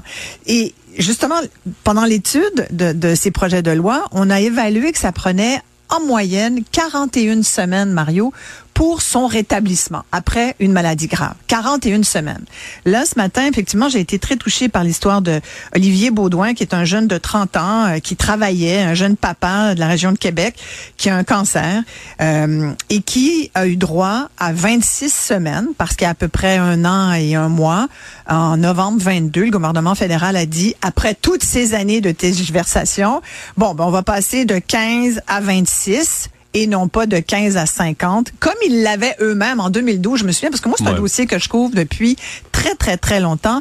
Euh, je, je connais très bien Marie-Hélène Dubé, qui est une fille de l'instigatrice de, la... C'est- C'est c'est vrai, C'est une en fille de. Rivière-du-Loup. Tu ben la ouais, ouais. connais donc? Oui, je connais son père, je connais elle, et elle, c'est la première là, qui a soulevé ça, de Oui. dire, mais ça n'a pas de bon sens. En qu'on- 2009. Parce que, essentiellement, si on résume aux gens, à moins que vous Elle, elle ayez... a parti la campagne 15, euh, 15 semaines, c'est pas assez. C'est ça. Mais ah, si vous n'avez pas, personnellement, là, de façon privée, des assurances à invalidité, ce T'as qui te- rien. Ben, tu tombes sur l'assurance emploi. Ouais, Donc, il voilà. faut t'arrêter de travailler pour le cancer, pour avoir ta chimio. Tu tombes sur l'assurance emploi. Autrefois, c'était 15 semaines. Maintenant, c'est 26. Au bout de ça, c'est fini. C'est fini. Plus de revenus. Il n'y a C'est rien de rentre plus rien. Arrange-toi avec ton, avec ce que tu peux trouver autour de toi. C'est euh, chanceux d'avoir un conjoint, une conjointe. Dans ce cas-ci, euh, Olivier Baudouin a une conjointe qui est préposée aux bénéficiaires, euh, donc très utile à la société, Mais qui mais qui fait probablement 40 pas 000 assez. Ben, c'est par ça. année, pas même assez pour pas. faire vivre la famille, Ils ont des enfants, ils ont une hypothèque, ils ont une voiture et tout. Ils ont, ils ont une vie.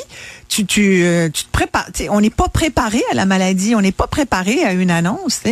Euh, Déjà et- que l'assurance emploi, il n'y avait pas 100% de son salaire, là. Ben c'est non, déjà qu'il y avait non. une compensation, mais déjà, il était en perte de revenus Tout à importante. fait. Et lui, tu vois, ses médecins lui ont dit, Monsieur Baudouin, ça va vous prendre deux ans. Là. Calculez deux ans. Lui, il a encore euh, à peu près 18 mois de traitement. Euh, écoute, c'est des maladies importantes. C'est pour ça que je dis, on parle de maladies graves. Parce que, bon, tu peux aussi dire, je me préparais à tes à tes questions genre ou, ou tes arguments genre ouais mais t'es combien d'argent on a pour euh, pour les pour certains filets mais euh, sur la là-dessus, maladie là, la maladie, c'est ça qu'est-ce que puis tu veux ligne, on veut quoi? On veut que ces gens-là reviennent euh, au travail euh, et qu'ils passent par-dessus le cancer, puis qu'ils reviennent au travail, puis quand ils pourra, ben, C'est- C'est c'est de l'humanité ici. On parle d'humanité. Ce sont des travailleurs qui ont cotisé. Tu sais, euh, c'est pas précisé dans l'article du journal, mais Olivier Baudouin, tu sais, il, y a, il y a 30 ans, euh, c'est sûr qu'il a moins cotisé à l'assurance emploi que s'il y en avait 40 ou 50, tu sais, euh, mais il a quand même cotisé. Fait jusqu'à quel point tu peux cotiser pendant des années? Moi, j'ai jamais, j'ai cotisé depuis, écoute, fait longtemps.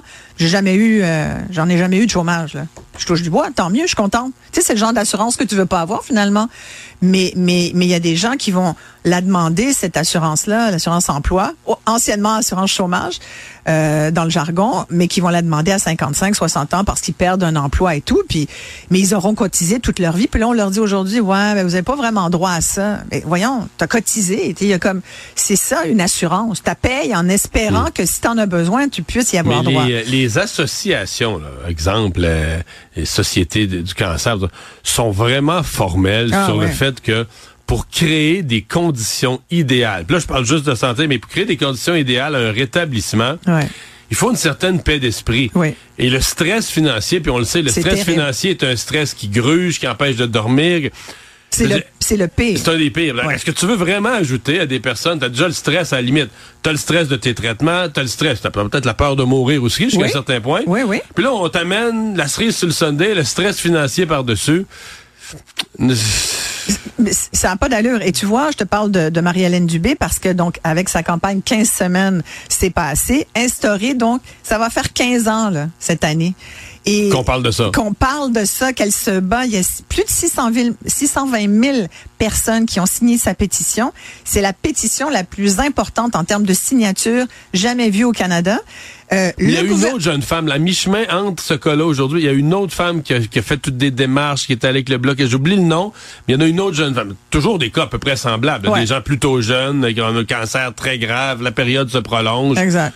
Ah oui, oui, plein. Moi, écoute, au fil des ans, là, en plus de Marie-Hélène, j'ai parlé à plein de monde, là, des gens que, puis souvent des jeunes de 30 ans. tu sais, On pense souvent que le cancer frappe à, à un certain âge, mais moi, je vois autour de moi en ce moment et, et dans les dans les dans les médias, tu vois énormément de nouvelles de jeunes Non, qui développent de- des maladies extrêmement graves, souvent incurables, des maladies orphelines, des maladies vraiment débilitantes. Et là, tu te dis, mais t'as même pas cotisé, t'as même pas commencé ta vie, t'as pas de REER, là, tu t'as- rien pour te pader. Tu vas aller le chercher où ton coussin financier? Et tu viens de, de puis je vais conclure là-dessus, mais le stress financier, tu peux pas l'ajouter puis euh, sur le dos de ces gens qui sont déjà malades en pensant qu'ils vont pas avoir des conséquences de ça. Alors moi, je pense qu'il faut, je pense qu'il faut aller à 50 semaines. Le gouvernement fédéral qui est en ce moment à Ottawa, c'est du Justin Trudeau et c'est Louis Chabot du Bloc québécois qui le rappelait aujourd'hui, était en faveur Il à l'époque de ouais, l'opposition. Quand il était à l'opposition, là, il était d'accord avec le 50 semaines. Moi, je dis, qu'est-ce qu'on attend? Guérir, ça se fait pas en claquant des doigts. Ça prend du, ça prend du temps. On sait que ça peut être très, très long. C'est, c'est 50 semaines. On n'est pas dans le luxe. On est juste dans le respect des gens. Isabelle, merci. Merci, Au revoir. Mario. Le problème n'est pas là. Francis Gosselin, Ça sonne comme une arnaque. J'ai-tu une bonne logique, moi, là? Mario Dumont. Dis pas que c'est pour faire plus d'argent. La rencontre. Gosselin, Dumont. Bonjour, Francis. Salut Mario. Alors, c'est aujourd'hui, le lundi 15 mai, euh, mais pas à cause du 15, à cause du... Non, mais c'est le lundi de la mi-mai à chaque année. On dit que c'est la journée la plus déprimante. C'est le troisième lundi de janvier, c'est ça la, la règle, Mario. Puis c'est la journée la plus déprimante. Il y a une formule qui avait été développée par un auteur américain, un peu comme une blague. C'est euh, Cliff, Cliff Arnold, pardon, euh, en 2005. Il avait développé une formule. C'était comme un croisement de la météo, de la différence entre ton salaire puis tes dettes sur ta carte de crédit, multiplié par euh, le temps depuis que pas t'as pris des dernières résolutions. C'est pas ridicule, là. Tu sais, les factures du temps des fêtes rentrent, les jours, les jours sont pas encore longs, t'es en plein cœur de l'hiver, Euh, un lundi matin, déjà le lundi, tu retournes travailler après la fin de semaine. Exact. Ça, ça se peut que c'est pas une jour, c'est pas une journée particulièrement. Non, ben c'est ça, c'est la journée la Mais plus. est-ce que c'est la pire, euh, euh, ben, je sais pas si c'est la pire, mais c'est intéressant. J'ai trouvé ça une étude qui a été faite par des auteurs euh, américains, des scientifiques américains, qui voulaient tester l'hypothèse du Blue Monday, le lundi bleu, comme on le dit. Euh, et donc ils ont checké, euh, ils ont fait venir carrément des gens pour investir comme du faux argent là, dans, dans une espèce de simulation. Et ce qu'ils ont remarqué, c'est qu'il y a un, vraiment un, un effet du lundi. En tout cas, le lundi, les gens sont beaucoup plus averses au risque que le vendredi. pessimistes. sont plus pessimistes. Ils achètent plus de bons du trésor, moins d'actions cotées en bourse. Et donc, il y a vraiment un effet du lundi. Donc, combine ça avec, comme on l'a dit, les journées sont courtes, il fait froid dehors, j'ai plein de dettes de carte de crédit, mon salaire a pas augmenté. Là, il y a de l'inflation, euh, dadai, dadada, là. Puis, euh, ben, évidemment, c'est la journée la, la plus tristounette. Il y a quand même d'autres gens là, qui disent que euh, c'est possiblement un stunt marketing pour nous Oui, parce que là, les agences de voyage, il y a un paquet de gens qui vendent du bonheur Ben oui. et qui disent le jour, la, le jour la plus plate de l'année, là, je suis votre, je suis votre sauveur, achetez un voyage aujourd'hui. Exactement. Mais donc, j'ai fait un petit, euh, un petit résumé là, de, des, des recommandations là, qu'on Oh. entend. Euh, le plus souvent, ne pas boire d'alcool. Parce que tu sais, l'alcool mène, euh, c'est prouvé là, dans les es- recherches en santé, peut mener à la dépression. Fait que ne pas boire d'alcool en ce lundi bleu. là, je- parce que des fois, on pourrait être tenté de se dire peut-être que là, ça... déjà qu'un lundi, c'est préférable pas, mais bon. Ouais, une petite bouteille de vin là avec Ouais. le, avec le souper. Sinon, la deuxième affaire, euh, manger du chocolat noir. Apparemment, et le plus noir est C'est bon, dans ça? le milieu. Oui, c'est une bonne affaire. Euh, L'antioxydant, là, et- le cacao.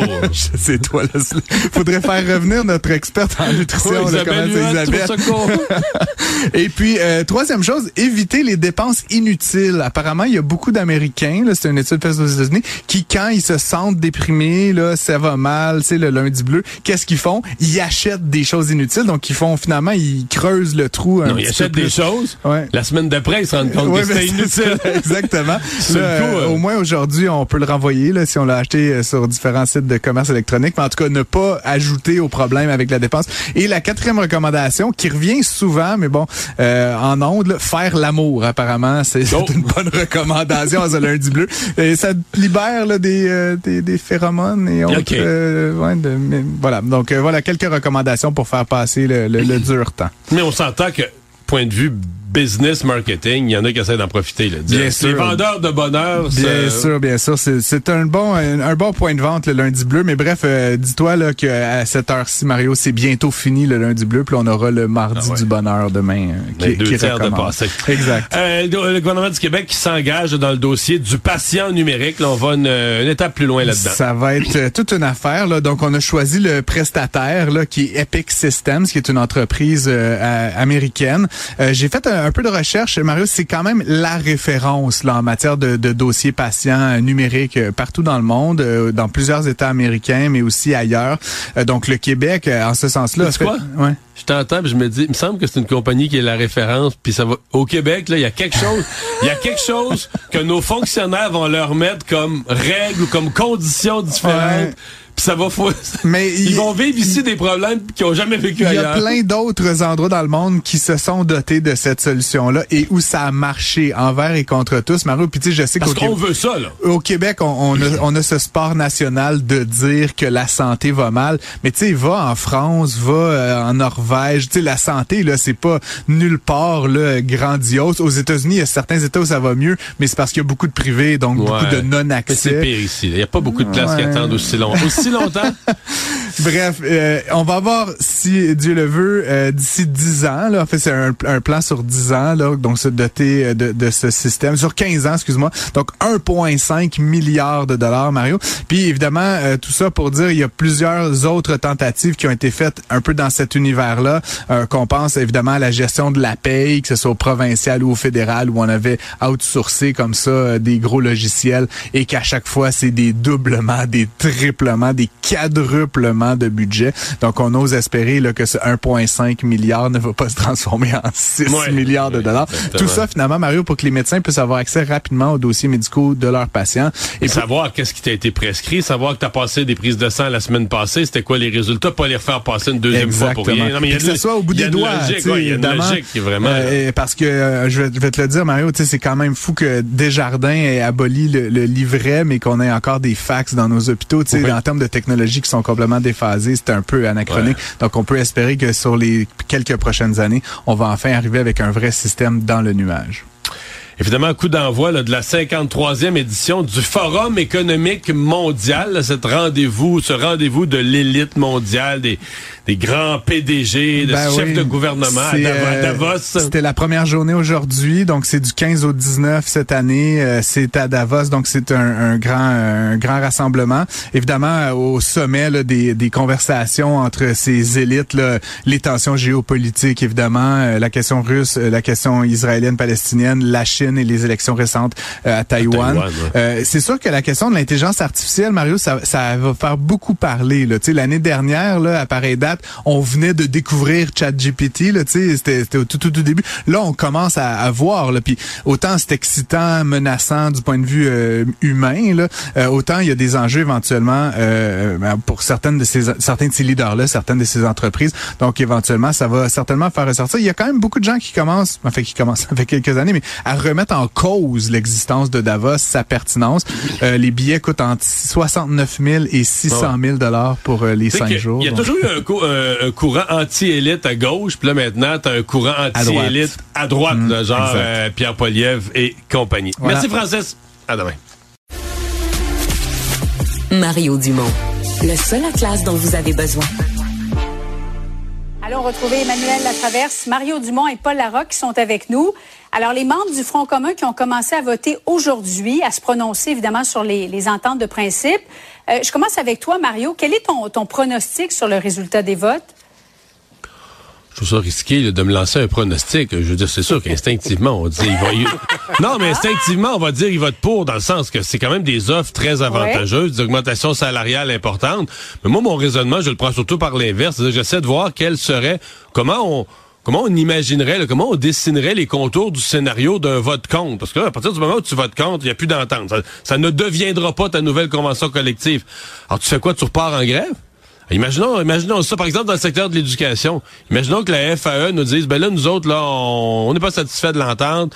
Euh, on repart en grève générale illimitée. À mon avis, le soutien des parents puis l'appui de la population, là, c'est fini à Nini. Là, les gens, les gens étaient là, ils ont eu des gains très importants, mais repartir des grèves, par exemple, fin février, dire on repart en grève, je vois plus comment il pourrait y avoir un soutien populaire. Paul? Ben, parce que... Ah, oui, Emmanuel d'abord. OK, vas-y, Emmanuel. Ben parce que euh, objectivement, quand on regarde l'ampleur des hausses de salaire euh, accordées, qui viennent avec toutes les primes là, euh, qui sont négociées pour les mhm. différents corps d'emploi à droite et à gauche, à un moment donné, euh, les observateurs du monde syndical, des ex-leaders syndicaux disent eux-mêmes que c'est historique ce que le Front commun a réussi à gagner. déjà, on se pose des questions sur comment le gouvernement va être capable de financer ça. Alors, à un moment donné, est-ce que tout le monde va réussir à retomber sur terre? Moi, je pense que le résultat des votes est surtout un test quant au leadership et à l'autorité des leaders syndicaux, leur autorité morale euh, pour réussir euh, à vendre le fruit de leur travail. Parce que si eux ne réussissent pas avant cette entente. C'est là le mm. test en vérité. Euh, ce serait absolument désastreux pour le, le mouvement syndical au Québec. Mais c'est pour ça qu'ils sont très, très prudents. Là. Moi, j'avais la semaine dernière Magali Picard de la FTQ euh, en entrevue. Je lui posais la question, puis euh, c'est pas gagné euh, à, l'avance nécessairement. Mais il y, a deux facteurs qu'il faut, dont il faut tenir compte, je pense, dans, dans ce, sur cette question-là. Mettons la FAE de côté, on y viendra là, sans doute. Mm-hmm. Mais bon, pour le Front commun, deux choses. D'abord, le Front commun les dirigeants syndicaux vont recommander l'acceptation euh, à leurs membres. Donc, ils mettent un peu leur, poids moral dans le processus euh, démocratique. C'est une chose importante. C'est pas le cas partout à la FAE. Deuxièmement, si le passé récent est garant de l'avenir à court terme, euh, il faut noter que le, les membres du Front commun ont eu pendant le mois de décembre, pendant les moyens de pression, une approche quand même très disciplinée, mesurée dans, dans, dans, les circonstances, où on voyait avait une sorte d'ordre de marche qui, s'est terminé par la conclusion de cette entente-là. Donc, euh, on verra dans le cas du Front commun, ça, risque d'être peut-être plus problématique pour la FAE. Bon, puisque tu mets la table, Paul, sur la FAE, effectivement, les membres de la FAE, FAE prennent connaissance cette semaine de l'entente de principe, mais on sait déjà que euh, les profs qui vont se retrouver avec une classe, par exemple, dont au moins 50 des élèves ont des plans d'intervention, vont avoir de l'aide, mais s'il n'y a pas de local, s'il n'y a pas d'autres enseignants pour les aider, les profs vont recevoir une prime de 8 000 Mario, comment ça va être reçu par les profs? Ouais, ça va peut-être peut être bien reçu par les profs. Je poserais la question, par exemple, comment ça va être reçu par les parents ou par ceux qui s'intéressent à l'éducation mhm. des enfants, parce que tu as une prime. là, tu compenses, l'enseignant peut dire, écoute, chacune de mes journées de travail, elle est dure, épuisante j'ai une prime salariale pour me compenser pour cet effort supplémentaire parce que j'ai une classe vraiment difficile. Mais dans la classe vraiment difficile, on peut penser qu'il y a des enfants en difficulté qui, qui auraient besoin de quelques minutes, une coupe d'heures de plus d'attention. Et ça, il n'y a pas de solution pour ça. C'est un peu si on a réglé, tu sais, on disait se battre pour les enfants, mais on a réglé par l'argent quelque chose qui vient pas vraiment. En tout cas, je dis pas qu'il n'y a pas d'autres mesures qui vont aider les enfants, mais pas celle-là. Là. Est-ce qu'il y avait d'autres solutions, Emmanuel? Ben, il y a d'autres solutions. C'est qu'à un moment donné, moi, je ne, je pense que ce qu'on sait de cette entente-là réfute toute idée qu'on peut sauver le système public par le biais d'une convention collective. Convention collective, c'est un contrat de travail entre des enseignants et une commission scolaire. Ni plus, ni moins. Et ce que ça illustre, finalement, c'est que quand le barème qu'on met pour aider des profs et les compenser, c'est 60% d'élèves en difficulté au primaire, 50% au secondaire, mais ça nous dit que tous les élèves en difficulté au Québec sont concentrés dans les écoles publiques sans projet particulier. Mhm. Et ça, c'est l'éléphant dans la pièce. Tout le monde le sait. Ça fait des années qu'on le, qu'on le qu'on le répète. Et on peut pas sauver le système public si tu t'attaques pas à cette problématique-là, que les cas les plus lourds, les plus difficiles sont tous concentrés à la même place. En même temps, la nouvelle convention, c'était aussi pour assurer une certaine rétention des profs. Et Paul, on a souvent tendance à penser que les jeunes misent davantage sur la qualité de vie plus que sur le salaire. Mais il y a un sondage léger sur les, les finances, les milléniaux, la génération Z qui nous démontre que parmi les préoccupations des jeunes, Paul, le salaire, ça compte quand même pour 44 et, et, ça, euh, Julie, c'est sans doute le reflet, di enfin, c'est le reflet direct euh, de des changements dans, dans, le monde financier et économique, euh, l'inflation, le coût de la vie, l'explosion des coûts du logement, la difficulté, mm. tu sais, pour un, jeune qui, un jeune prof ou qui sur le point de le devenir, de s'acheter une maison pour y fonder ou y installer sa famille. Alors, on, le voit, la génération Z, comme on l'appelle, revient au fond aux priorités qui, qui avaient lieu euh, bien avant et euh, très prosaïque. Et euh, c'est là où l'histoire de, la prime, par exemple, et on comprend cette prime-là de 8 000 risque d'avoir un impact, mais c'est un diachylon sur le problème en attendant d'avoir un nombre suffisant d'enseignants au Québec. Bon, pour ce qui est de la FIC, il n'y a toujours pas d'entente de principe. Mario, qu'est-ce que ça va prendre pour que Québec puisse s'entendre avec la FIC? Bah, je suis plus optimiste. Peut-être juste du temps. Peut-être juste du temps parce que aujourd'hui, les entrevues de la présidente de la FIC, là, c'était pas, euh, c'était pas sur le sentier de la guerre. Hein. Euh, elle-même parlait de progrès importants, parlait assez positivement de la façon dont les négociations se déroulent. Était sur un ton fort différent de ce qu'on attendait, par exemple, à la mi-décembre. Si on compare à mi-janvier, mi-décembre, elle avait complètement changé de discours. Or, euh, si on veut être optimiste un peu, parce que ça aussi, là, partir en grève la FIC tout seul quand les autres syndicats euh, ont des ententes de principe, je, je, je, je le sens pas. Je sens pas que ça va être ça. Restez avec nous dans un instant. Donald Trump qui demande aux électeurs d'aller voter à leur risque et péril. Cube. Pour savoir ce qu'il y a à comprendre, Mario Dumont. Alexandre, tu nous parles d'une tradition qui est ressuscitée en Inde? Oui, parce que dans l'État de l'Assam en Inde, ça fait huit ans qu'une pratique est interdite, celle du combat d'oiseaux plus précisément des passereaux. Parce que oui, ça ressemble... pas des combats de coq, là. Pas des combats de coq, mais c'est, on se comprend, très, très similaire. Les passereaux qui sont de, comme de plus petits oiseaux qui peuvent devenir très agressifs dans certaines circonstances. Ben, on les faisait se battre, semble-t-il, depuis le 18e siècle. Il y a un roi qui aurait assisté à deux des combats d'oiseaux et ce serait devenu une tradition, un spectacle populaire à l'occasion de la fête de la moisson, justement, dans le mois de janvier en ce moment. Le problème, c'est qu'en 2015, mais on avait décidé du côté de la Cour suprême de la quand même, d'interdire les combats de ces oiseaux, ce qui avait déchaîné là, un concert de protestation vraiment dans l'État de l'Assam. Mais là, L'an dernier, en 2023, le gouvernement a annoncé que maintenant, ça serait de nouveau autorisé. Ils se sont bien rendus compte que les gens en faisaient quand même, mais de manière complètement illégale. Sont désormais autorisés, mais avec des règles très, très précises. Parce que dans la manière traditionnelle, ce qu'il faut comprendre, c'est que les passereaux, mais on va les chercher dans la nature. C'est pas des oiseaux qui sont élevés, c'est pas comme les coqs là, où t'en as déjà dans ta basse-cour. Non, non, c'est des oiseaux qu'il faut aller capturer dans la nature. Et la tradition, ben, c'était qu'on les affamait, donc il y avait vraiment faim. Et ensuite, on les alimentait avec... Il semble d'avoir des gars dans le bois. lui, comment il a l'air musclé, là? Exact. Puis là, ils regardent puis ils disent bon, ben maintenant, on va les capturer. Parce qu'ils les capturent puis ils les élèvent. Là. Il y a des éleveurs qui font ça depuis des décennies. C'est une tradition dans leur famille. Et là, ben avant, on leur donnait un mélange, attention, excitant d'épices avec du cannabis, du poivre, de la cannelle et des clous de girofle. Ce qui avait comme tendance à faire rendre les oiseaux un peu fous qui se rentraient l'un et l'autre dedans, mais maintenant avec des règles beaucoup plus précises. On doit les hydrater, les nourrir, les relâcher dans la nature en parfaite santé désormais. il y a même des arbitres, trois juges aussi qui jugent maintenant les combats de passereaux. Les ambulanciers pas d'ambulancier, mais quand même, là, on peut comprendre qu'on arrête le combat maintenant après deux, trois coups de bec. quand il y a un oiseau qui a l'air d'être en train d'en dominer un autre, on laisse pas de chance euh, à celui qui est dans de perdre de, revenir. Puis dans la, exactement, on veut remettre les passereaux dans leur état de santé le plus complet, dans la nature. Donc une tradition un peu étrange quand même, mais qui refait surface maintenant beaucoup plus encadrée qu'auparavant. Au grand plaisir de la population. Mais au grand plaisir, de la population. de la population. Pas les groupes de défense des animaux. Merci, Alexandre. Mario Dumont. Une feuille de route impressionnante.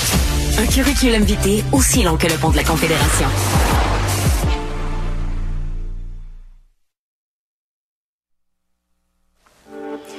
Alors, c'est le tout petit État de l'Iowa dans le Midwest euh, qui marque le coup d'envoi de cette campagne présidentielle américaine 2024. Les électeurs du Parti républicain commencent donc aujourd'hui à se prononcer sur qui ils veulent pour affronter Donald Trump. Et on sait que M. Trump est le grand favori. Fait pas beau en Iowa, froid polaire, blizzard. Écoutez bien ce que Donald Trump a dit plus tôt. You can't sit home. If you're sick as a dog, you say, darling, I gotta. Even if you vote and then pass away, it's worth it. Bon, ça nous fait tous sourire. Paul. Je commence par toi. Comment as-tu réagi? Comment interprètes-tu cette déclaration? Ben, c'est, du Trump à, son meilleur, parce qu'il faut pas prendre ça au premier degré, là, quand même. Et puis, ben, tu sais, ça, ça, rappelle la vieille phrase à l'époque, euh, votez tôt et votez souvent, mesdames, messieurs. Euh, c'est, du Trump. Donc, euh, évidemment, là, parce que là, une petite part d'inconnu. On sait, le processus, euh, ce sont des, des caucus, des, des, petites assemblées de cuisine, entre guillemets. Donc, est-ce que les gens, les électeurs républicains, est-ce qu'ils vont quand même braver le froid pour s'y rendre. C'est un peu la, la, seule petite crainte que semble avoir euh, Donald Trump. La vraie question à se poser ce soir, là, quelle sera l'ampleur de, de, de, sa victoire? Va-t-il mm-hmm. littéralement écraser euh, ses deux autres adversaires? Ou s'il y en a un des deux, là, euh, ou DeSantis, qui peut suffisamment bien faire dans les circonstances pour espérer ensuite bâtir là-dessus et la semaine prochaine au New Hampshire, peut-être encore rétrécir l'écart qui, qui le ou la sépare de Donald Trump. Bon, Emmanuel, on voit le tout dernier sondage, le 48% euh, pour Trump, euh, Nikki Haley 20% Ron DeSantis 16 Dans le fond, c'est la deuxième place qu'on va surveiller. Est-ce que ça pourrait fragiliser Ron DeSantis, advenant le cas où il termine troisième ce soir? Ben, c'est le gros, gros test pour une raison très simple, c'est que la suite finalement des caucus immédiats qui s'en viennent avant euh, le Super Tuesday euh, ne lui sont pas si favorables que ça. En ce moment, du côté du New Hampshire, c'est Nikki Haley qui est largement en avance sur Mhm. lui et qui est presque au coude à coude avec Donald Trump. Donc, elle, si elle arrive deuxième, elle peut profiter de ça pour essayer de se propulser au New Hampshire, espérer avoir une victoire. Après ça, c'est la Caroline du Sud. Elle en est l'ancienne gouverneure. Donc, à un moment donné, Ron DeSantis, on a un peu l'impression en ce moment que sa campagne est sous respirateur artificiel. Ça va lui prendre une bonne performance quelque part, euh, défaire les, les, faire mentir les sceptiques pour justifier euh, qu'il reste dans la course et qu'il puisse s'imposer comme l'alternative à Donald Trump, ce qu'il n'a pas jusqu'ici réussi à faire. Là. Mario, comment tu vois la soirée, toi? Ben, euh, on, on surveille le deuxième, c'est certain, mais en même temps, ce qu'on Mhm. surveille, pour moi, Madame, Madame Haley va finir deuxième. C'est elle qui a le momentum. C'est elle qui est allée chercher des appuis de personnalité ces dernières semaines. Euh, quand je dis c'est elle qui a le momentum, je mets Trump de côté, là, qui est loin devant, mais par rapport à DeSantis. Et moi, je pense que oui, il y a un scénario aussi DeSantis, qui a travaillé très fort l'Iowa, qui s'en est occupé, qui est allé sur le terrain, qui peut pas dire, ah, tu sais, c'est pas un État que je me- dont je me suis occupé. Il a travaillé très fort. Alors, on voyait le sondage 20 à 16, mais mettons plutôt de 20, de 20 à 16. Mettons que, tu sais, des fois, dans les boîtes, dans les urnes, c'est pas pareil. Mettons qu'elle avait 23, Madame Haley, puis lui avait 12, quelque chose du genre. Tu sais, euh, là, son affaire pourrait vraiment là, s'effoirer, là, tu sais, puis euh, ça coûte juste rester dans une campagne aux États-Unis, ça coûte très cher. Alors, Madame Haley, moi, je crois ça, elle pourrait gagner un certain momentum, et lui, carrément, voir sur sa campagne se liquéfier. là. Emmanuel? Et le gros problème que ça pose pour lui, c'est que pour réussir à s'imposer contre Donald Trump, peu importe qui y arrive, il faut réussir à mettre la main sur une partie de sa base électorale. Ron DeSantis a investi énormément d'argent pour faire campagne. En Iowa, il est allé dans tous les, les différents counties et on misait beaucoup sur le vote des évangéliques, hein, qui pour une raison absolument absconse et que personne comprend, continuent à être fidèles à Donald Trump. Oui. Et euh, cette part du vote-là, Ron DeSantis n'a pas réussi jusqu'ici à la saisir. Or, Mais- s'il n'est pas capable de la saisir dans un, dans un État rural avec la démographie et le profil Ah ouais, sociologique qu'on connaît en Iowa, mais on se dit où est-ce qu'il est capable d'aller le saisir, Ah ouais. ce vote-là? Et si quelqu'un qui ne l'a pas, peut pas défaire. Mais vous avez entendu la vidéo, la vidéo Trump qui circule, qui dit que Dieu, a- il faisait jouer dans les assemblées Trump une vidéo qui dit Dieu a créé Trump. Là. Les États-Unis étaient dans le maras, dans la misère, et pour sauver les États-Unis, c'est pas une farce, c'est sérieux, ça se trouve. Dieu, il faisait jouer ça. Dieu a créé Trump. Comme quoi, il est grand le mystère de Trump. Oui. Euh, Juste en terminant, J'aimerais ça qu'on regarde, je ne sais pas si notre réalisateur Nicolas peut nous montrer le nombre de délégués en jeu euh, actuellement dans l'État du l'Iowa, parce que le nombre de délégués total, c'est quand même plusieurs centaines, 2429. Euh, délégués pour remporter l'investiture, 1215. L'Iowa, seulement 40. Paul, pourquoi, c'est, pourquoi cet État est aussi important actuellement? Ben parce que c'est le début de la partie. Euh, alors, on est tous excités, mais ça, ça compte pour euh, 30 secondes dans un match de hockey qui, qui lui, a, 60 minutes. Euh, la, la, la, vraie question va se poser la semaine prochaine euh, au New Hampshire. Si mhm. Mme Haley euh, n'est pas capable de, de, de, resserrer encore l'écart au New Hampshire, je vois mal comment ça peut, ça peut changer ensuite pour, pour Donald Trump, parce que partout, dans toutes les strates du Parti républicain, jusqu'à maintenant, en tout cas, euh, il mène et il mène largement dans, dans, dans certains cas. Mais il reste une petite, petite fenêtre et ça commence ce soir par la performance ou la, la non-performance de Mme On parle sport avec Jean-François Barry. Salut Jean-François. Salut Mario. Match en cours dans la NFL. En fait, c'est le match d'hier après-midi où à Buffalo, on pouvait carrément pas circuler. Les rues étaient fermées. Le stade était plein de neige d'ailleurs. Et donc, on a reporté le match d'hier 13h à aujourd'hui 16h30. Euh, c'est les Steelers de Pittsburgh qui sont à Buffalo qui sont en train d'en manger une?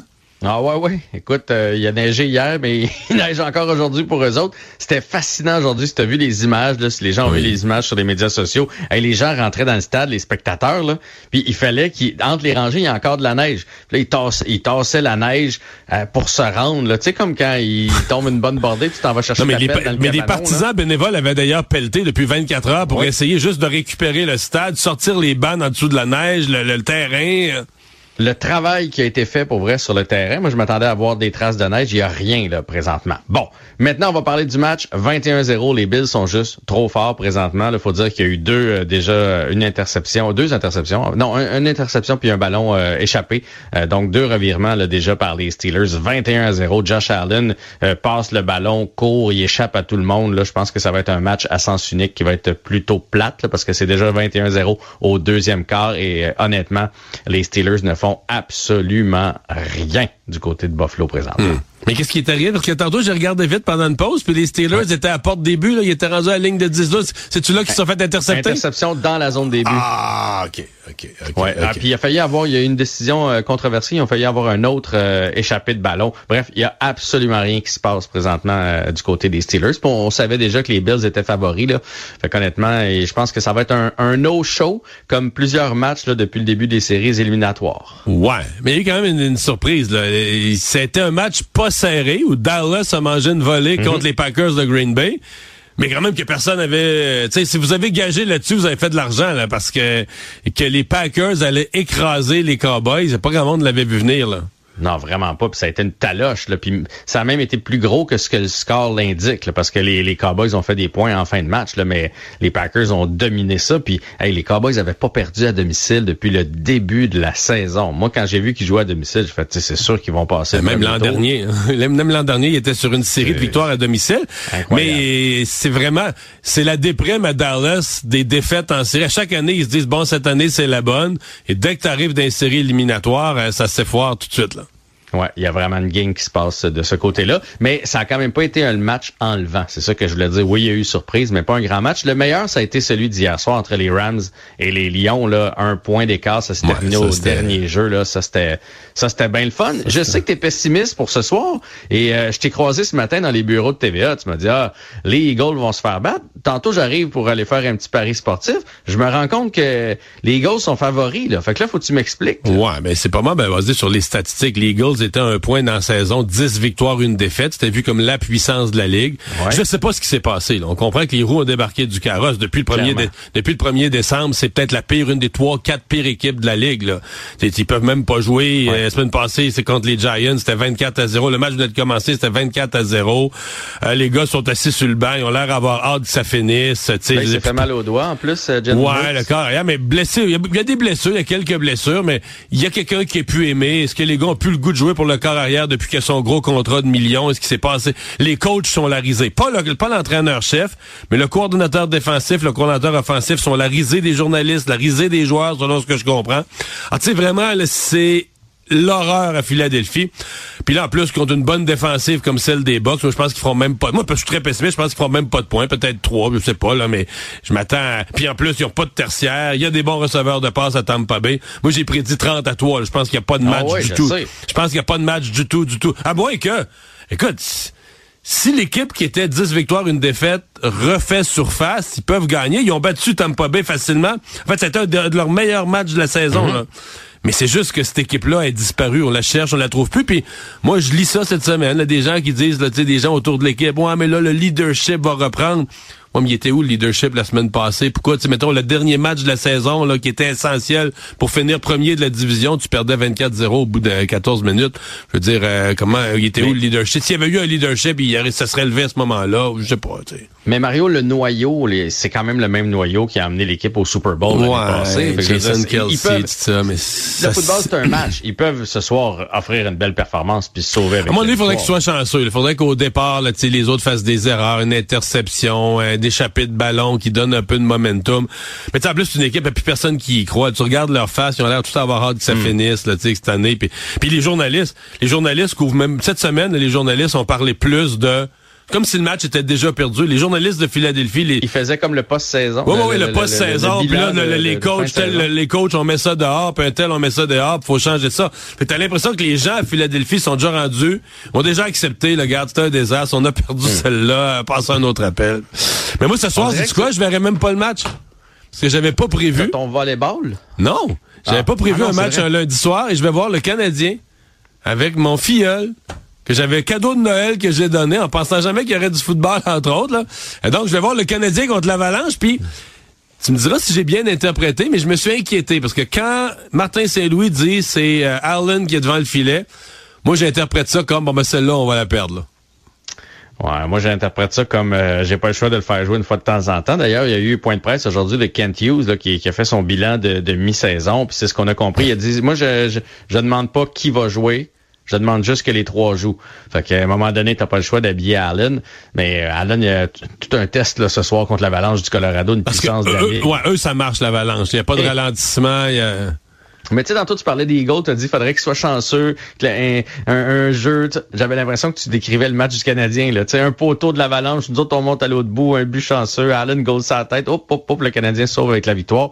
Mais honnêtement, on y croit pas beaucoup, là. T'as une puissance de l'autre côté avec des Rantanen, avec des l'an passé, j'étais allé voir le même match contre l'Avalanche. Ça se peut-tu que ça avait fini 6 à 0? Ah, écoute, je Je me souviens que c'était mais- une dégelée là, épouvantable. Canadien. Chaque fois que le Canadien touchait à la rondelle, t'étais quasiment ému. là.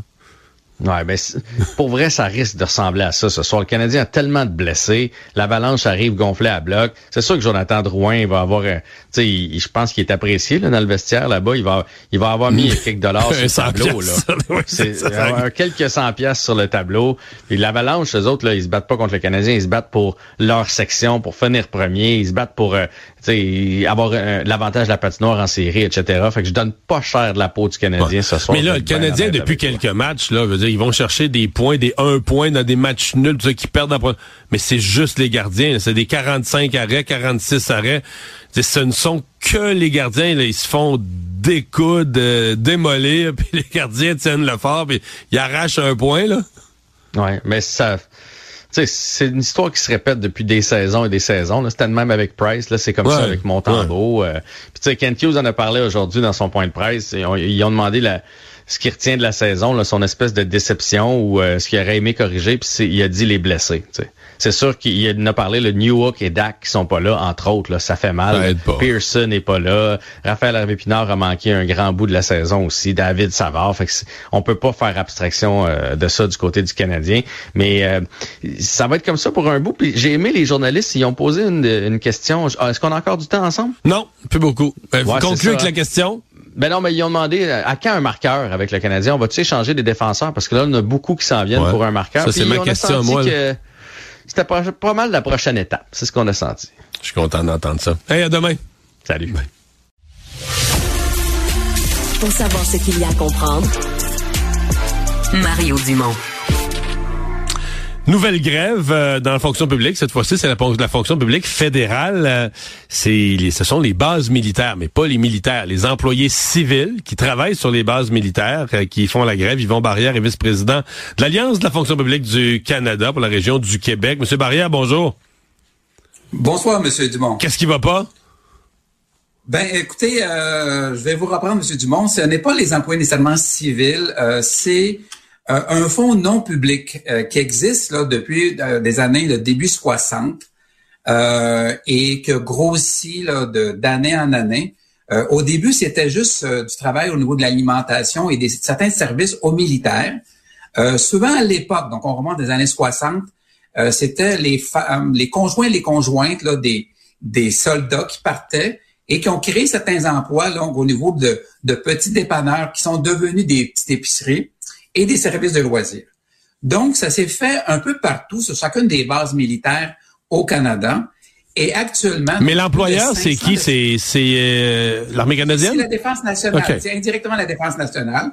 Et c'est justement ça qu'on veut. On veut faire euh, reconnaître ces employés-là comme des fonctionnaires fédéraux appartenant à la fonction publique parce que euh, l'argent vient du Conseil du Trésor, vient du. Mais donc, présentement, ils n'ont pas ce statut-là avec les fonds de pension et les avantages d'un fonctionnaire fédéral? Et, et c'est loin d'être ça. Donc, on veut absolument, donc, on cherche pas nécessairement des pourcentages dans le cadre de cette négociation-là. Ce qu'on cherche à faire, c'est une grille nationale salariale partout euh, au Canada la même. Parce que le problème actuellement, c'est qu'un employé qui travaille à Bagotville, un kinésiologue, éducateur physique avec un bac, son salaire d'entrée, imaginez-vous donc, est à 18 dollars de l'heure. il y a des échelons, c'est une aventure. Et pour le même job dans la fonction publique, on parle d'environ 45 dollars à ce niveau-là. Donc, c'était une énorme différence. Et pire encore, il y a une différence entre les bases. Exemple, quelqu'un qui travaille comme commis comptable à Valcartier versus à Ottawa, mais Ottawa peut avoir 7 dollars de l'heure de plus, qui représente grosso modo là, 250 dollars. Donc, ce qu'on veut, c'est d'éviter les iniquités et aussi abolir le fameux décret qui existe là, depuis 82. Donc, ce qu'on demande au ministre Blair, c'est d'abolir le décret de 82 pour rendre ces employés-là des véritables fonctionnaires fédéraux, comme ils devraient être. Parce que présentement, présentement, c'est les employés dans l'appareil gouvernemental les moins bien payés actuellement. Est-ce que ça paralyse les, bases, euh, leur grève? Ben on tente, on tente de le faire. Euh, écoutez, euh, j'étais ce matin à, à Valcartier, donc on, remettait des dépliants d'informations. Mais vous savez là que les employés civils et les militaires qui travaillent sur les bases sont vraiment derrière nous parce que ces employés de, des fonctions, des fonds non publics offrent un travail exceptionnel au niveau là des, des soldats et de leurs familles, comptabilité, services. Et on dépend du département, imaginez donc, qui s'appelle bien-être et morale. Donc, on travaille beaucoup là sur l'entraînement des soldats, sur les services de loisirs de leur famille et des soldats, euh, services cliniques aussi. Donc, on est, c'est un inventaire de, d'employés qui méritent là un petit plus de considération de l'employeur. Il ne reste vraiment plus beaucoup de temps, mais rapidement, est-ce que du côté de l'employeur, est-ce que c'est une négociation où c'est barré complètement, fermé du côté de l'employeur, ou il y a des discussions euh, un peu ouverte. C'est tout à fait fermé. OK, euh, aucune discussion positive en cours. On était prêt à négocier tout le week-end dernier pour éviter la grève. Et vendredi à midi, l'employeur s'est levé de table et est parti. Et il nous a même mentionné avant de partir, euh, tous les indemnités pour les femmes enceintes, je les coupe. Tous les assurances, que ceux qui reçoivent des assurances, je les coupe à compter de lundi. Écoutez, ça, répond à ma question. ça, nous donne une idée, on comprend bien. d'accord avec moi. Monsieur Barrière, merci beaucoup. Bonne chance. Bienvenue, merci. Alors on s'arrête et je vous retrouve demain. Kid.